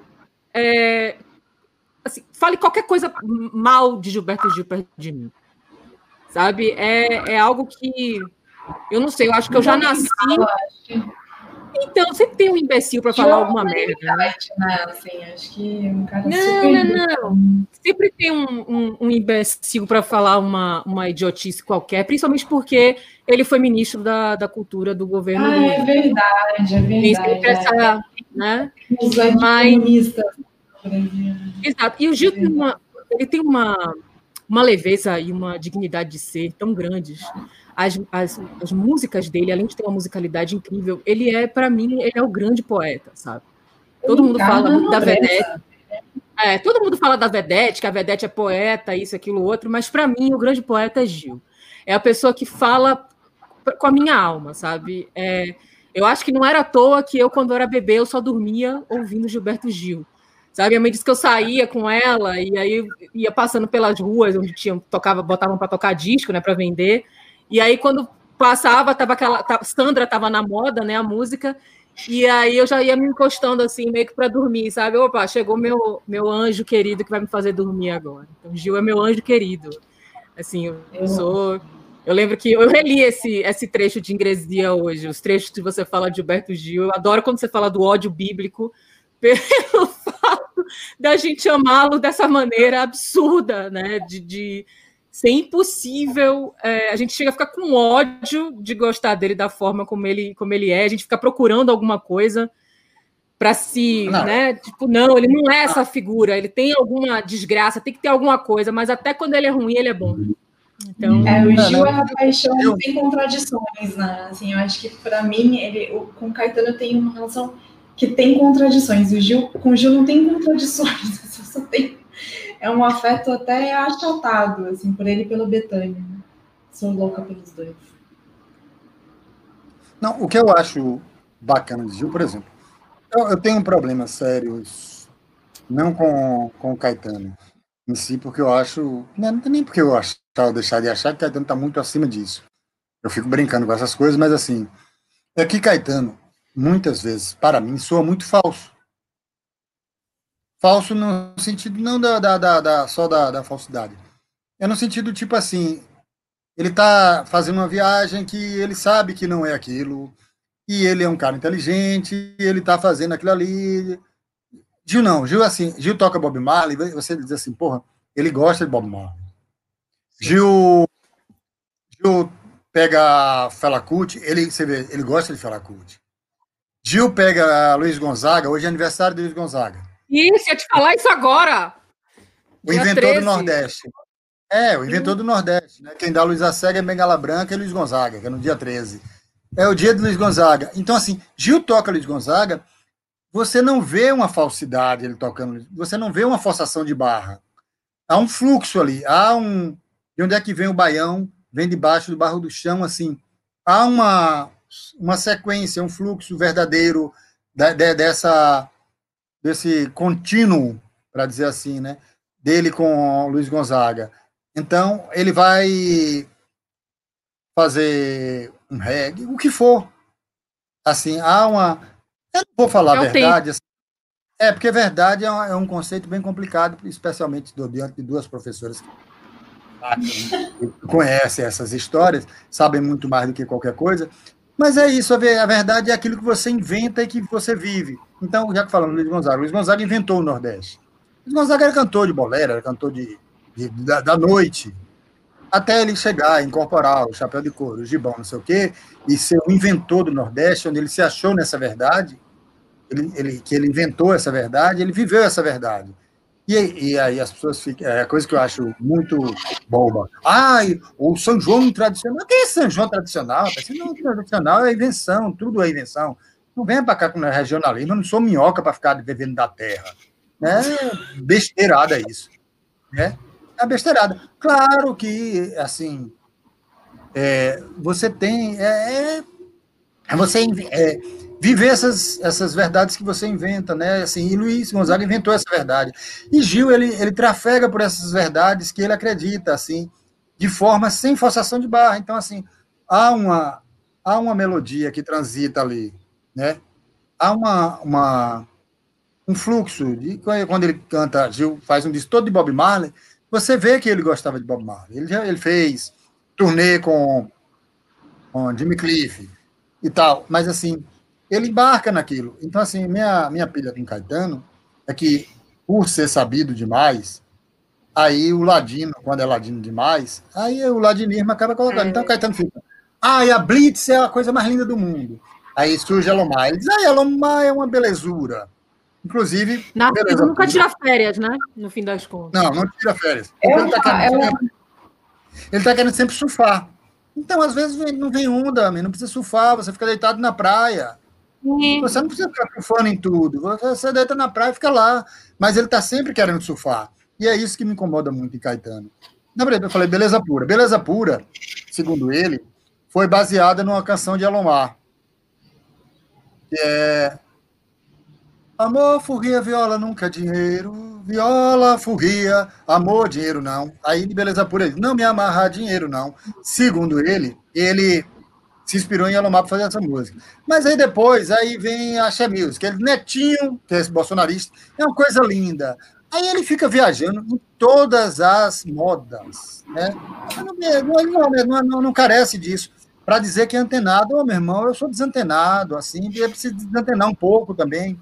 Aí eu vejo muitas vezes, muitas vezes o nego falando, você conhece não sei quê? Não conheço porra nenhuma, não, assim, não tenho necessidade de ficar tendo que ter essas, todas essas informações e estar trafegando sempre no, por aquelas informações. Eu quero, às vezes, ser arcaico, por isso que eu gosto de, de do repente, da, da, sempre gostei, enfim, e gosto de, de, de Elomar, e, mas assim, sem essa necessidade e você está trafegando, é, você está pegando jacaré em todas as ondas, não precisa. Eu vou, eu, a Ludmilla sabe, eu, falo, eu sempre falo que o Caetano erra diferentemente. ninguém erra como Caetano. ninguém erra como Caetano. Tem uma coisa que é que assim você falou e eu queria retomar rapidamente quando você fala de deitar na rede e ficar sem fazer nada.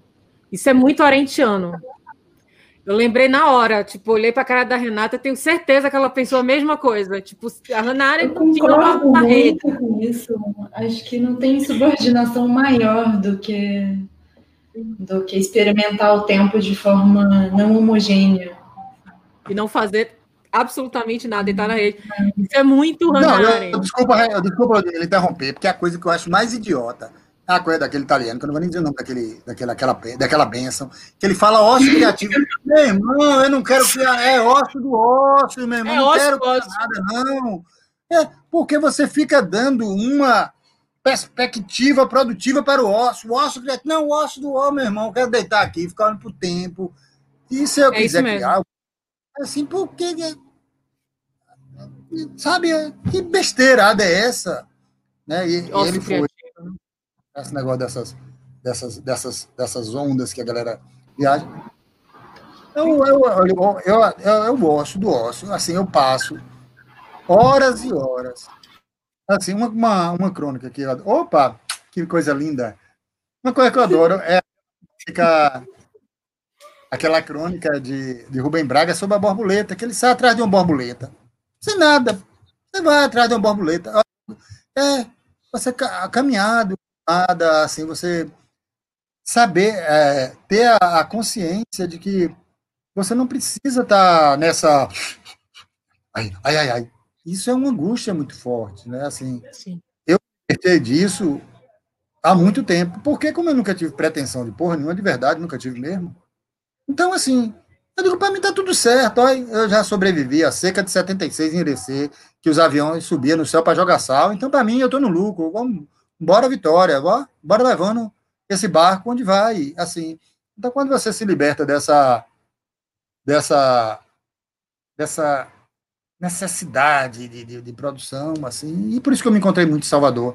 Você falou de Salvador, ela é antropofágica, Salvador me comeu, literalmente, quando eu cheguei aqui que eu vi, assim, que eu poderia achar meu lugar, meu jeito de, de ser, de viver nessa cidade, do jeito que eu quisesse. Então, assim, o que eu preservasse, pra, tá, tava tudo certo na cidade. Então, o que eu fizesse, tá tudo, tá tudo certo. Sou pelo, como diz a, a frase aqui da, da, da moda já há uns cinco anos, sou pelo certo. Não sou pelo certo. É você ser pelo errado, é você ser qualquer coisa. Eu sou pelo certo. Eu, também eu sou pelo certo. Tá bom, vamos embora nessa. É assim, Quer outra coisa que eu detesto, também além do ócio criativo, é a tal da inteligência emocional. Porra, me deixe ser selvagem nas Mas minhas emoções. não se fala mais, você fala isso? Sei lá que diabo, eu vejo toda hora falando uma é. besteira como você tem que domar suas emoções e, enfim. Acho tão horrível. É. Gosto tanto da, da selvageria. Pois é, eu, eu adorei eu o texto. Exato, adorei esse texto no, no livro. É, que é exatamente isso. Civilização na Bahia, barbárie, barbárie na Bahia, civilização. Ah, Sim. que nada. Não, é que, que não, não venha. Agora, Franciel. Faça memória, não. Diga. Explica aí um negócio, porque eu já tive que explicar o que era canjebrino. E o povo está me perguntando que diabo é dança do rato. Olha, dança de rato é uma é a maior expressão de Salvador. Por exemplo, vou, vou, dar um exemplo clássico do que é uma dança de rato. Sim, por favor, porque o povo quer saber. É, o povo, é pronto. França Teixeira, câmera nos olhos dele, o povo quer saber. Porque assim, Salvador também é a cidade dos comunicadores, né? O povo quer saber, câmera nos olhos dele. França Teixeira. Luiz Melodia, os seus olhos estão vermelhos. É maconha? Câmera nos olhos dele. Irmã Dulce, você está grávida? Câmera nos olhos dela. Irmã Dulce tinha conta na Suíça, né? Salvador, eu gosto da, da em Salvador, que tinha é, grafites na rua. Irmã Dulce tem conta na Suíça. Olha que coisa maravilhosa. Irmã Dulce, a santa da Bahia. E que, é, e que era uma pessoa fabulosa. Vou, vou derivar para Irmã Dulce, que era uma pessoa fabulosa. Acolheu Raul Seixas, acolheu os deserdados, acolheu tudo. E a, a, história da negociação. Ela negociou com todos os canalhas da Bahia. E ela foi também um pouco de canalha. É, é, é, o fluxo era a coisa dela, então ela, pô, ela botou o Raul Seixas para tocar. Então ela, ela fazia essas, é, essas histórias todas. Então, a dança de rato, que, que eu vou, vou dar um exemplo é, para fechar o que, é a dança de, o que é uma dança de rato na Bahia. Tipo, duas pessoas estão discutindo não vão brigar. Nunca. Mas vão ficar só na dança de rato. Aí um chega pro outro e diz: É o quê? É o quê, o quê? É o quê, o quê, rapaz? É o que você quiser, meu irmão. Ah, se fuder pra lá, rapaz. Pronto, isso é uma dança de rato. É um, um, um clássico da dança de rato, porque um diz é o quê, o outro responde com dois é o quê. É o quê, o quê? É o quê, o quê? É o, é o que você quiser. Ah, então pronto, meu irmão. Pois é, é, eu gosto muito dessa. Quer saber? Oh, eu vou te dizer uma coisa. Não vou dizer nada. Oh, não, tem deixa mais. Eu, deixa eu corrigir Núbia. Deixa eu corrigir Núbia. Aí tem mais.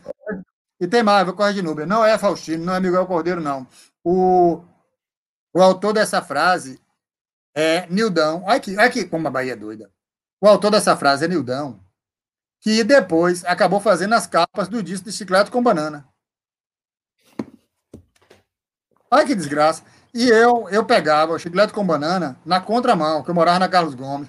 Quando o chiclete vem de lá, eu descia ao contrário. E eu descia dando murro, né? Que eu sou porradeiro, Sim. boxel.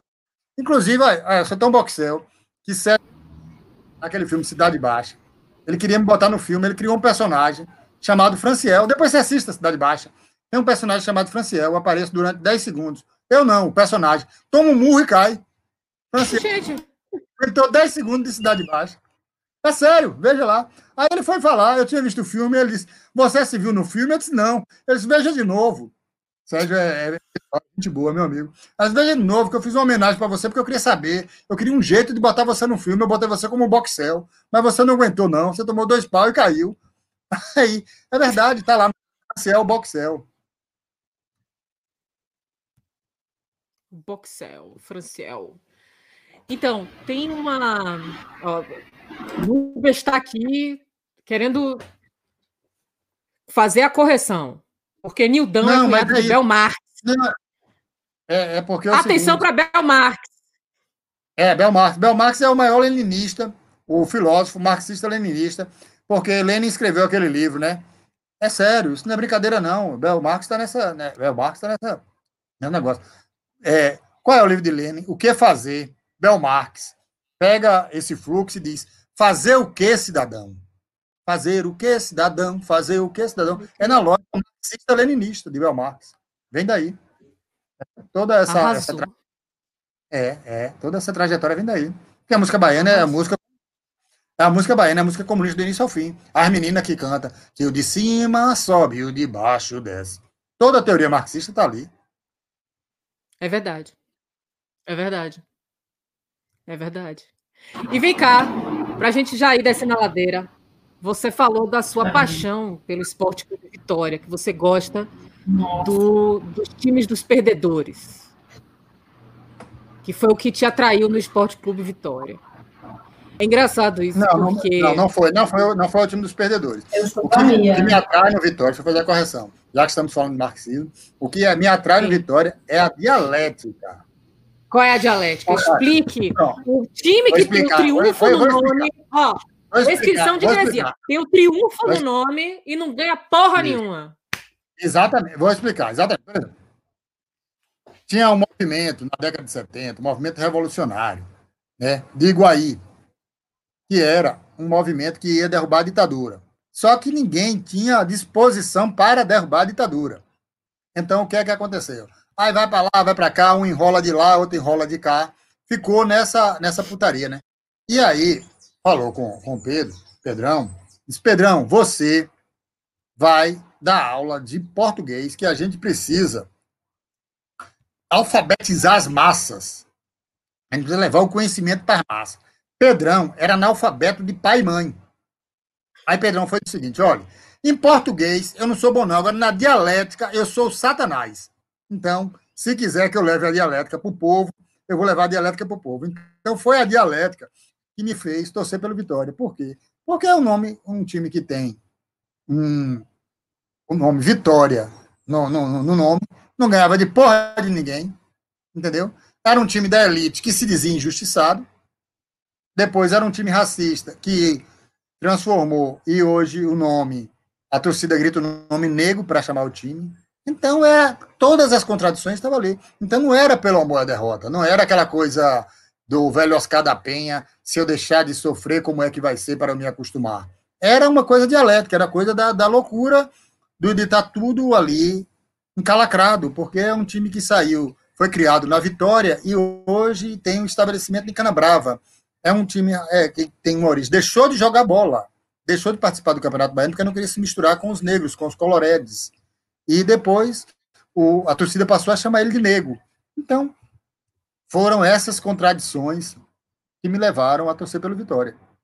E hoje. Renata, eu vivo... Renata torce pelo Bahia, viu?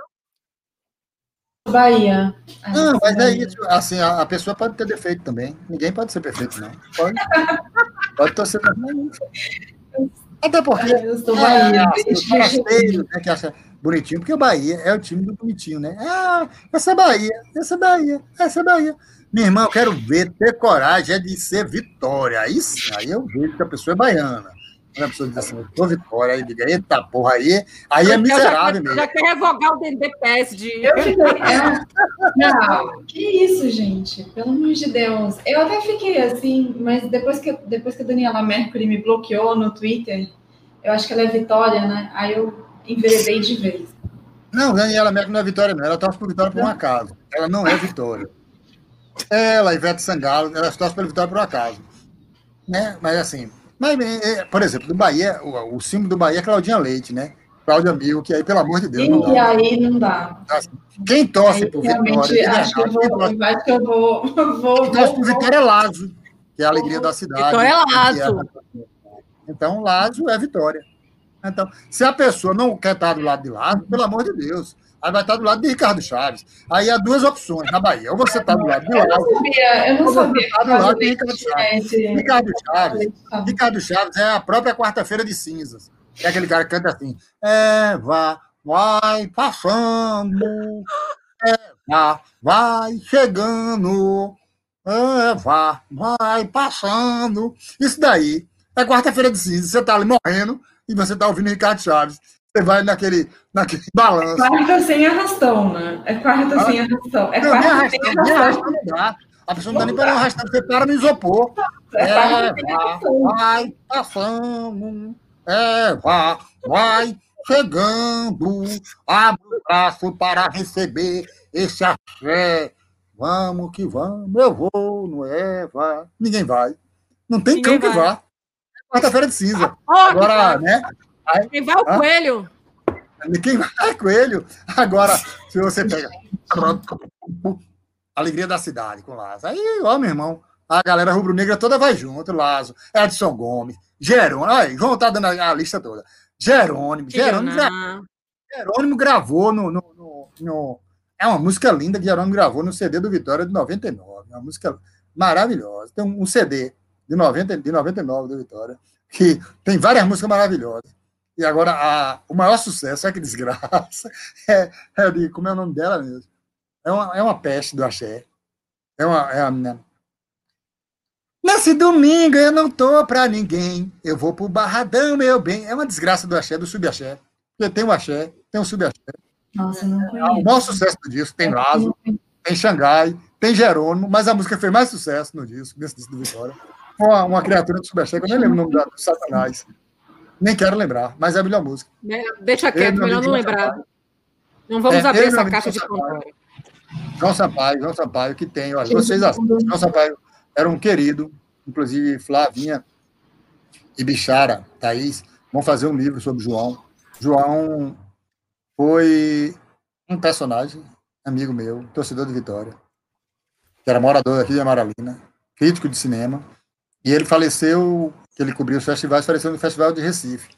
E todo dia que a gente ia para o Barradão juntos, era, era, meu grande amigo, ele botava essa desgraça dessa música para escutar. Ele, não, vamos nessa. E aí a gente ia escutando essa tragédia desse achezão. E, e João, é isso que eu dizer, vocês vejam um, um filme que ele é um ator, chamado A História Secreta da Música Brasileira. É uma das obras-primas do cinema nacional. Glauber Rocha tem que comer muito feijão para fazer um filme e ter um ator do nível de João. Ele tem nesse filme, vocês vejam. Pronto, a dica cultural. Olha, tá dica cultural. Tá dica cultural. Pronto. Vejam o filme do João. Inclusive, João, é foi uma coisa bem simbólica, porque é, João morreu com 44 anos. Um cidadão que me apadrinhou, foi meu compadre, Irecê, Zé Irecê, morreu com 44 anos. E o meu vizinho de porta, Francinei, morreu com 44 anos. Eu passei os 44 anos, quando eu passei, quando eu tinha 44 anos, não passava nem azeite. Quando eu completei 45, Sim. eu fiz. Acabou. Tá livre. Encerrou a sessão. Quer dizer, não sei nem se eu não morri também. Porque eu posso ter morrido e não ter sabido. Pode ter acontecido. Pode ter acontecido isso também. Não vou duvidar. Olha só, o Franciel já, já filosofando. Já está. É, não sei. Ouvi, ouvi a brincadeira. É o vinho, é o vinho na xícara, é o vinho na xicrinha, não tem jeito. É o vinho na xicrinha. Mas assim, antes de terminar, que horas a gente vai falar do livro? Porque disseram assim, ah, você, você vai falar do livro, fazer propaganda, o pessoal comprar livro. Não Mas vai a gente isso, não falou do livro? Já falamos do livro? Porra, Luciana Freire trouxe o nome da desgraça. Gilmelândia, Gilmelândia. Gilmelândia. Gil, é verdade. Nossa, mas eu nunca ouvi. Eu nunca ouvi essa música, não. Da maionese. Eu lembro da. Sim, eu conheço a cantora. É Gilmelândia, Gilmelândia. Pô, eu fiz propaganda desse livro. Tô fazendo propaganda dessa porra desse livro. Botei link pro povo comprar no Amazon. Agora, de verdade, para falar de verdade, assim eu fico é, assim extremamente lisonjeado porque assim a história de não, é olha não é não é falsa modéstia porque eu não sou falsa modéstia é aquela história da, da perspectiva mesmo quando eu escrevia quando eu escrevi o livro eu pensava mesmo de verdade atingir vender no máximo no máximo estourando 200 livros eu pensava assim eu falei pô eu conheço gente eu vou botar um queixo de concreto grande e vou vender 200 livros mesmo. Mas era esse o projeto. E o lançamento de Igreja foi sensacional. Lá no foi, foi, foi, foi, foi, junto, junto com, com o livro de Núbia também. Eu fiz junto com, com, com Núbia e Muqueca tocando. Muqueca também, que é um personagem, vocês devem entrevistar Muqueca, que é o, o Pirata Vamos. do Sete Mares. É um personagem Vamos. fabuloso. O homem foi preso, homem foi preso 13 vezes por causa de uma muqueca de maconha. Todo dia ele era preso. Da mesma muqueca. Então, assim, é um personagem fabuloso, Mário Muqueca. E assim, Mário tocou no dia, foi, foi uma belezura. A gente saiu. E ó, a Alemanha junto. A gente saiu do Campo Grande e invadiu o Iquiba. Isso. Cheguei no Iquiba com um carrinho de café de, de som de Ana Dumas, minha querida do MET. A gente invadiu os alemães, saíram lá correndo. A gente expulsou. Stalin é nada perto do que eu fiz. Ah. Eu expulsei os alemães do Stalin Iquiba. Fuleiro! Stalin, Stalin fuleiro! Stalin fuleiro! Stalin ficou na cocó esperando os alemães chegar. Eu não. Eu fui invadir o Iquiba e expulsei os alemães todos Exatamente. de lá. Em pleno verão. Hã? Em pleno verão. Não Quem não viu, tem vídeo. Tem vídeo provando isso. Tem vídeo provando que eu expulsei todos os alemães do Iquiba. E vem cá, coisa... vendeu quantos ingresia? Conte logo aí. Então, olha, vender, vender, vender, vender mesmo, eu não vendi nada porque a Receita Federal de mim. Então eu estou trocando por pão, troquei por vinho aqui, ó, Conélia, é, Conélia, troquei por vinho. Essa semana eu troquei com a menina. A menina chegou e disse: Franciel, só agora eu estou lendo seu livro. E aí, o que é que aconteceu? Eu lembrei de meu pai, e meu pai chegou aqui, ele faz pão, quanto é que está o livro? Eu digo, subiu muito, minha filha. Ela tá quanto agora, pelo amor de Deus? Tá valendo um pão. Ela saiu do 2 de julho com um pão desse tamanho, eu tô comendo pão até hoje. Não para de comer o pão. O pai dela fez, ele trocou o pão por uma ingresia. Então, assim, mas aí vendeu, vendeu bastante, mais do que eu esperava. E depois chegou muito mais gente do que eu esperava por conta da, da, da, da, da, Amazon. Então, assim, lá na Amazon, entre baixar e comprar, já tem mais de 9 mil pessoas, 8 mil pessoas. Né? 8 mil pessoas já baixaram e compraram e 1.800 compraram o livro físico. Então, assim, foi uma coisa absurda, eu não imaginava. E, assim, não estou na, e, e, não tô na expectativa nenhuma, de verdade, por, por conta do outro livro, que é o futebol, porque eu sei que é, o, é outra coisa, é outro, né? Sim. Então, vou de novo na, na, expectativa que eu vou azucrinar o cérebro de 200 pessoas para vender os 200 livros. Se, se rolar mais, vai rolar. Mas tá, o livro está ficando lindo, pelo menos minha cabeça. Está muito lindo o livro, porque assim, são reminiscências e eu, eu, eu, queria fazer um livro só do Vitória, mas não vai ser um livro do Vitória. Vai ser um livro do, de quando eu vi. estará no livro. Ah? Vitória vai estar no livro. Não, vai estar no livro como esteve também na vai estar muita coisa do Vitória. Mas vai ser um livro de, de, de histórias, assim, por exemplo, que, eu já, que já está até agora. É um livro de quando eu me vendi. O, o filho do presidente da Câmara. Fui jogar, larguei o time da rua, fui jogar em outro time. O cara passou com a limusine, me levou eu me vendi, foi feio. Foi feio, fiz feiura, posso ser cancelado, porque me vendi, vendido. Então, assim, essa história que eu contei que eu vi a gente jogando bola, é a primeira vez que eu invadi a Fonte Nova. Então, assim, é um livro, tá, é um livro de, de reminiscência. Depois eu não sei que caminho ele vai ter, agora em diante. Porque de outras coisas, assim, tipo, por isso que o título também é esse, está pensando que tudo é futebol. Eu quero tratar de racismo no futebol, quero tratar de homofobia no futebol, quero tratar da misoginia no futebol, da importância da história das mulheres no futebol. Porque as mulheres têm uma, uma história fabulosa no futebol, que é muito pouco contada. O Vitória tinha time profissional e time, time de futebol feminino em 53. É, minha, olha, minha sorte, João, João disse. Minha sorte é, sua sorte é que eu já sou cancelado. Minha sorte é essa, que eu já, como eu já sou sem freio, então pode cancelar, pode cancelar, pode cancelar. Oh, que eu não estou ligando para porra nenhuma. Mas assim, aí esse livro, ele vai, ele tem isso, vai ter isso. E mesmo essas histórias, por exemplo, homofobia no futebol, é experiência de confissões, porque eu era super homofóbico. Eu ficava xingando o juiz de filho da puta, de viado. Não é assim, tipo, ah, não é, não é uma denúncia, né? É uma, eu não vou falar de culpa porque eu não quero essa coisa cristã, mas é uma é de botar para fora essa essas vivências de estádio, porque a gente acreditou, eu acreditei muito tempo, que o estádio era um lugar onde tudo estava suspendido. E não está. Não deve estar. Né? O respeito a todas as pessoas, independente de qualquer coisa, tem que estar, e a gente nunca pensou nisso, né? A gente nunca pensou isso até 5, 10 anos atrás com, com, com é, seriedade e verdade. Então, assim, não é tipo assim, ah, temos que não é uma coisa é, militante nesse sentido. É uma coisa de, do, da, do que eu vivi, do que eu fui e que estou deixando de ser, porque também não me libertei ainda disso. Mas, assim, então, são esses temas que eu quero tratar e de dizer que a arena do futebol, que é que não é só metáfora da vida, né? Tem um italiano que diz que a vida é a metáfora do futebol, mas é mais do que isso, é a metonímia. O futebol, é, Sérgio Conde diz que ninguém jamais vai compreender o Brasil se não tiver os fundilhos da calça esgaçada pela arquibancada, pelo concreto da arquibancada. E é verdade, porque ali, mesmo quem detesta futebol, mesmo quem não gosta de futebol, o futebol ele atravessa nossas vivências, né? A, nossa vida, assim como a Bahia atravessa o Brasil, o futebol atravessa né, de todos os modos possíveis. Então, esse livro é, é um livro que eu acho muito mais, para usar uma palavra riachanesca, do Velho Riachão, é emocional do que a ingresia, porque o futebol, para mim, era minha vida, porque eu queria ser jogador de futebol. E eu quebrei o joelho é, jogando bola no Central, e o pessoal dizia, Rochetor, porque eu era conhecido como Rochetor, você joga bola mais do que Bebeto. Então o Brasil perdeu. Pô, Brasil perdeu. Perdeu perdeu, perdeu esse atleta, é. e depois eu fiquei 10 anos praticamente sem jogar bola na faculdade, eu não joguei no time da faculdade. Eu fui jogar futebol 10 anos depois, joguei com Emo, Beijoca, um campeonato que os caras disseram, Onde é que estava esse talento? Eu digo, oh, meu irmão, acabou, não quis, não, não quis praticar futebol. E aí depois eu fiquei conhecido como fiquei conhecido como Butraguém do Nordeste de Amarelinho nesse meu retorno, nesse meu retorno ao futebol na idade, que eu sou hoje. Que é Milho Butraguém, que é um jogador espanhol, então fiquei conhecido como Butraguém do Nordeste de Amaralina.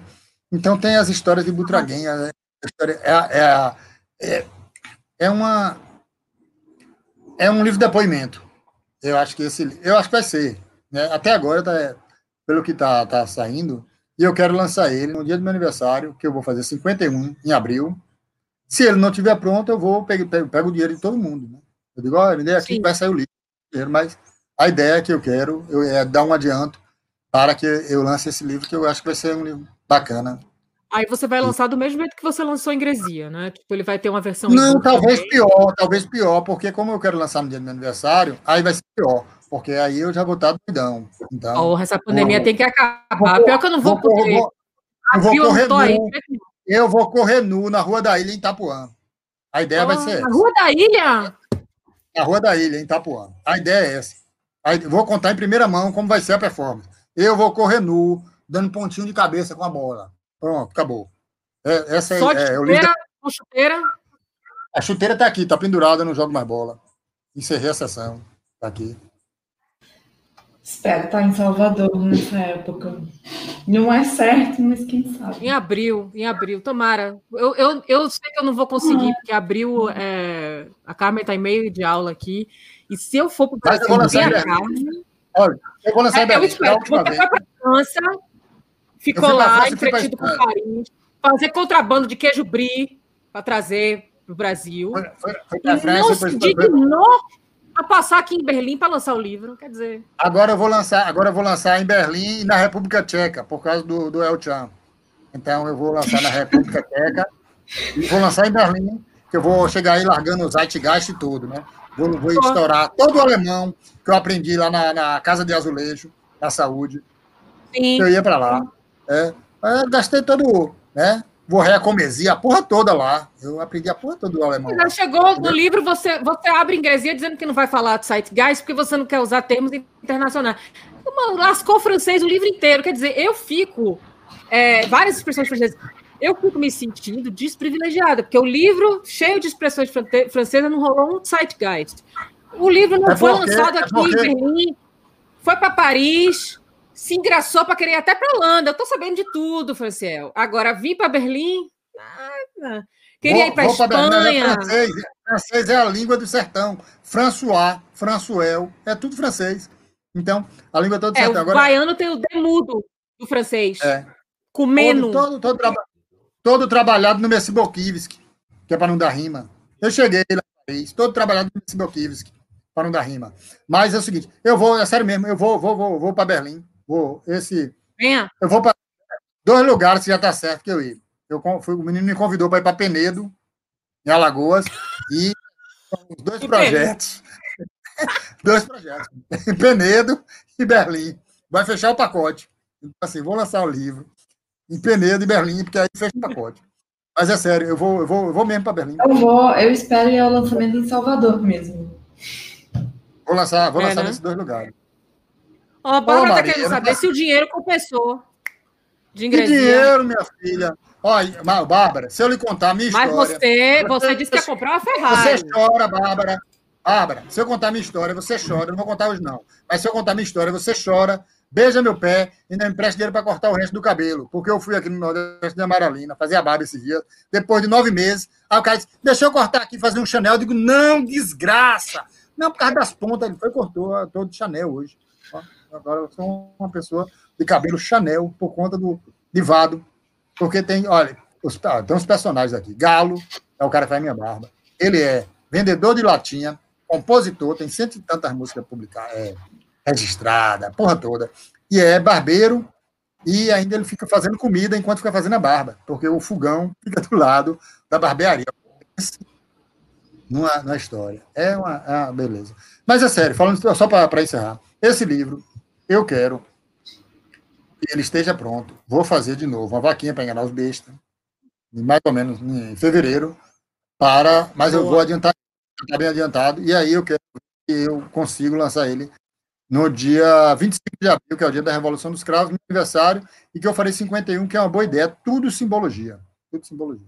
Muito simbólico, como também aqui, dia 13, dia de Santa Luzia, Velho Lua, tudo muito tudo, cabalístico, muito simbólico. E foi, e foi tudo combinado, que você sabe que a gente falou, vamos tudo. fazendo dia 13 para Gonzaga e tal. Foi tudo combinado. Isso.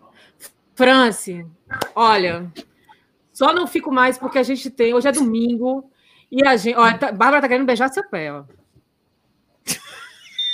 Dispensem beijando seu pé. Ela então, não está querendo beijar o pé. Não está querendo. Eu li rápido para botar logo o comentário.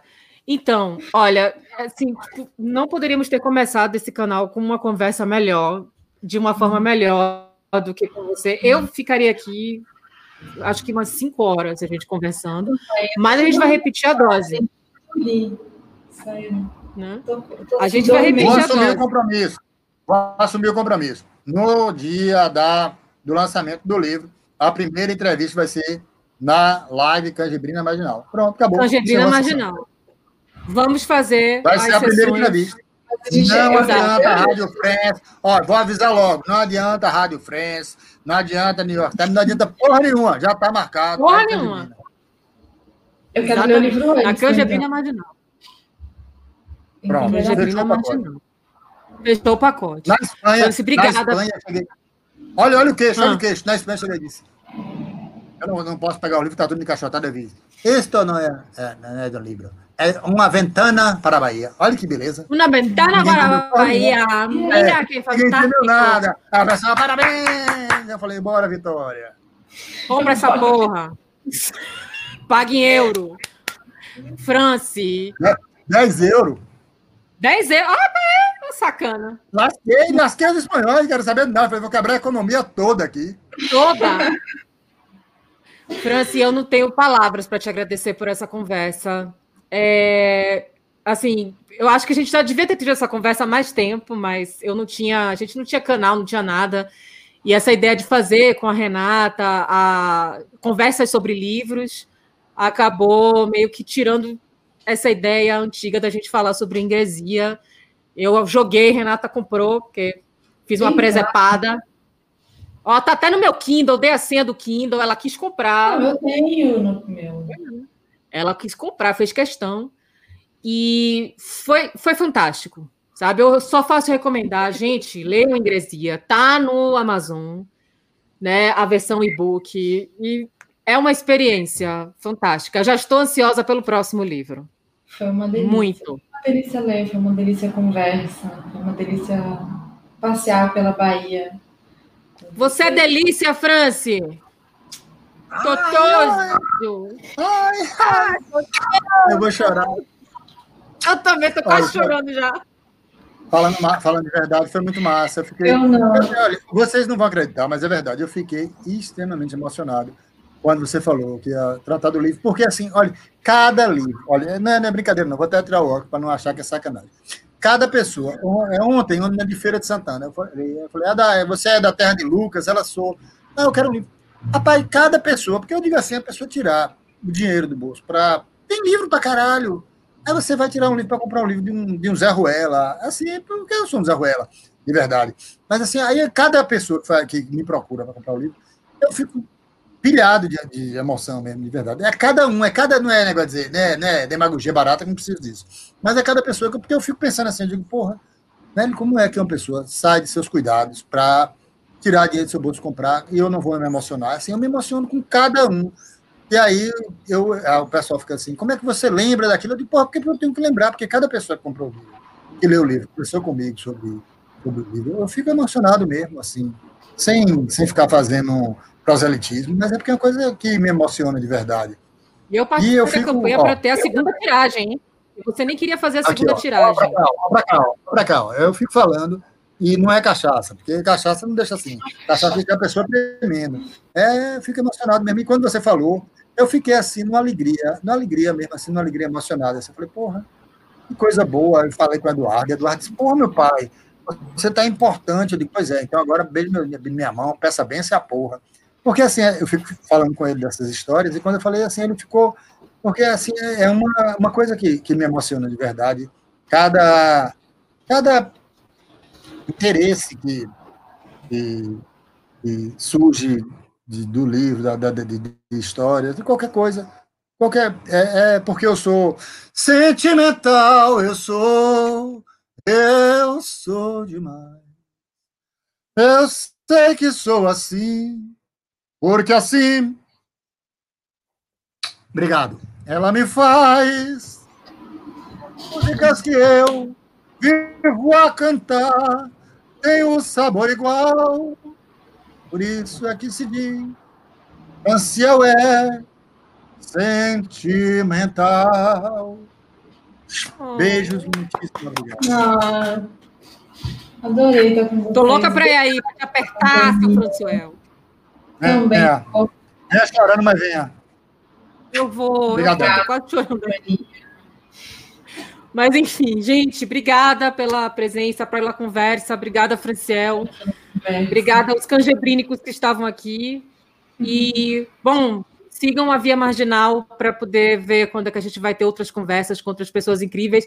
Eu vou agora ver, tentar trazer Muqueca para fazer uma conversa com a gente. Agora botei isso na cabeça. Obrigada. É boa. Obrigada, gente. Massa.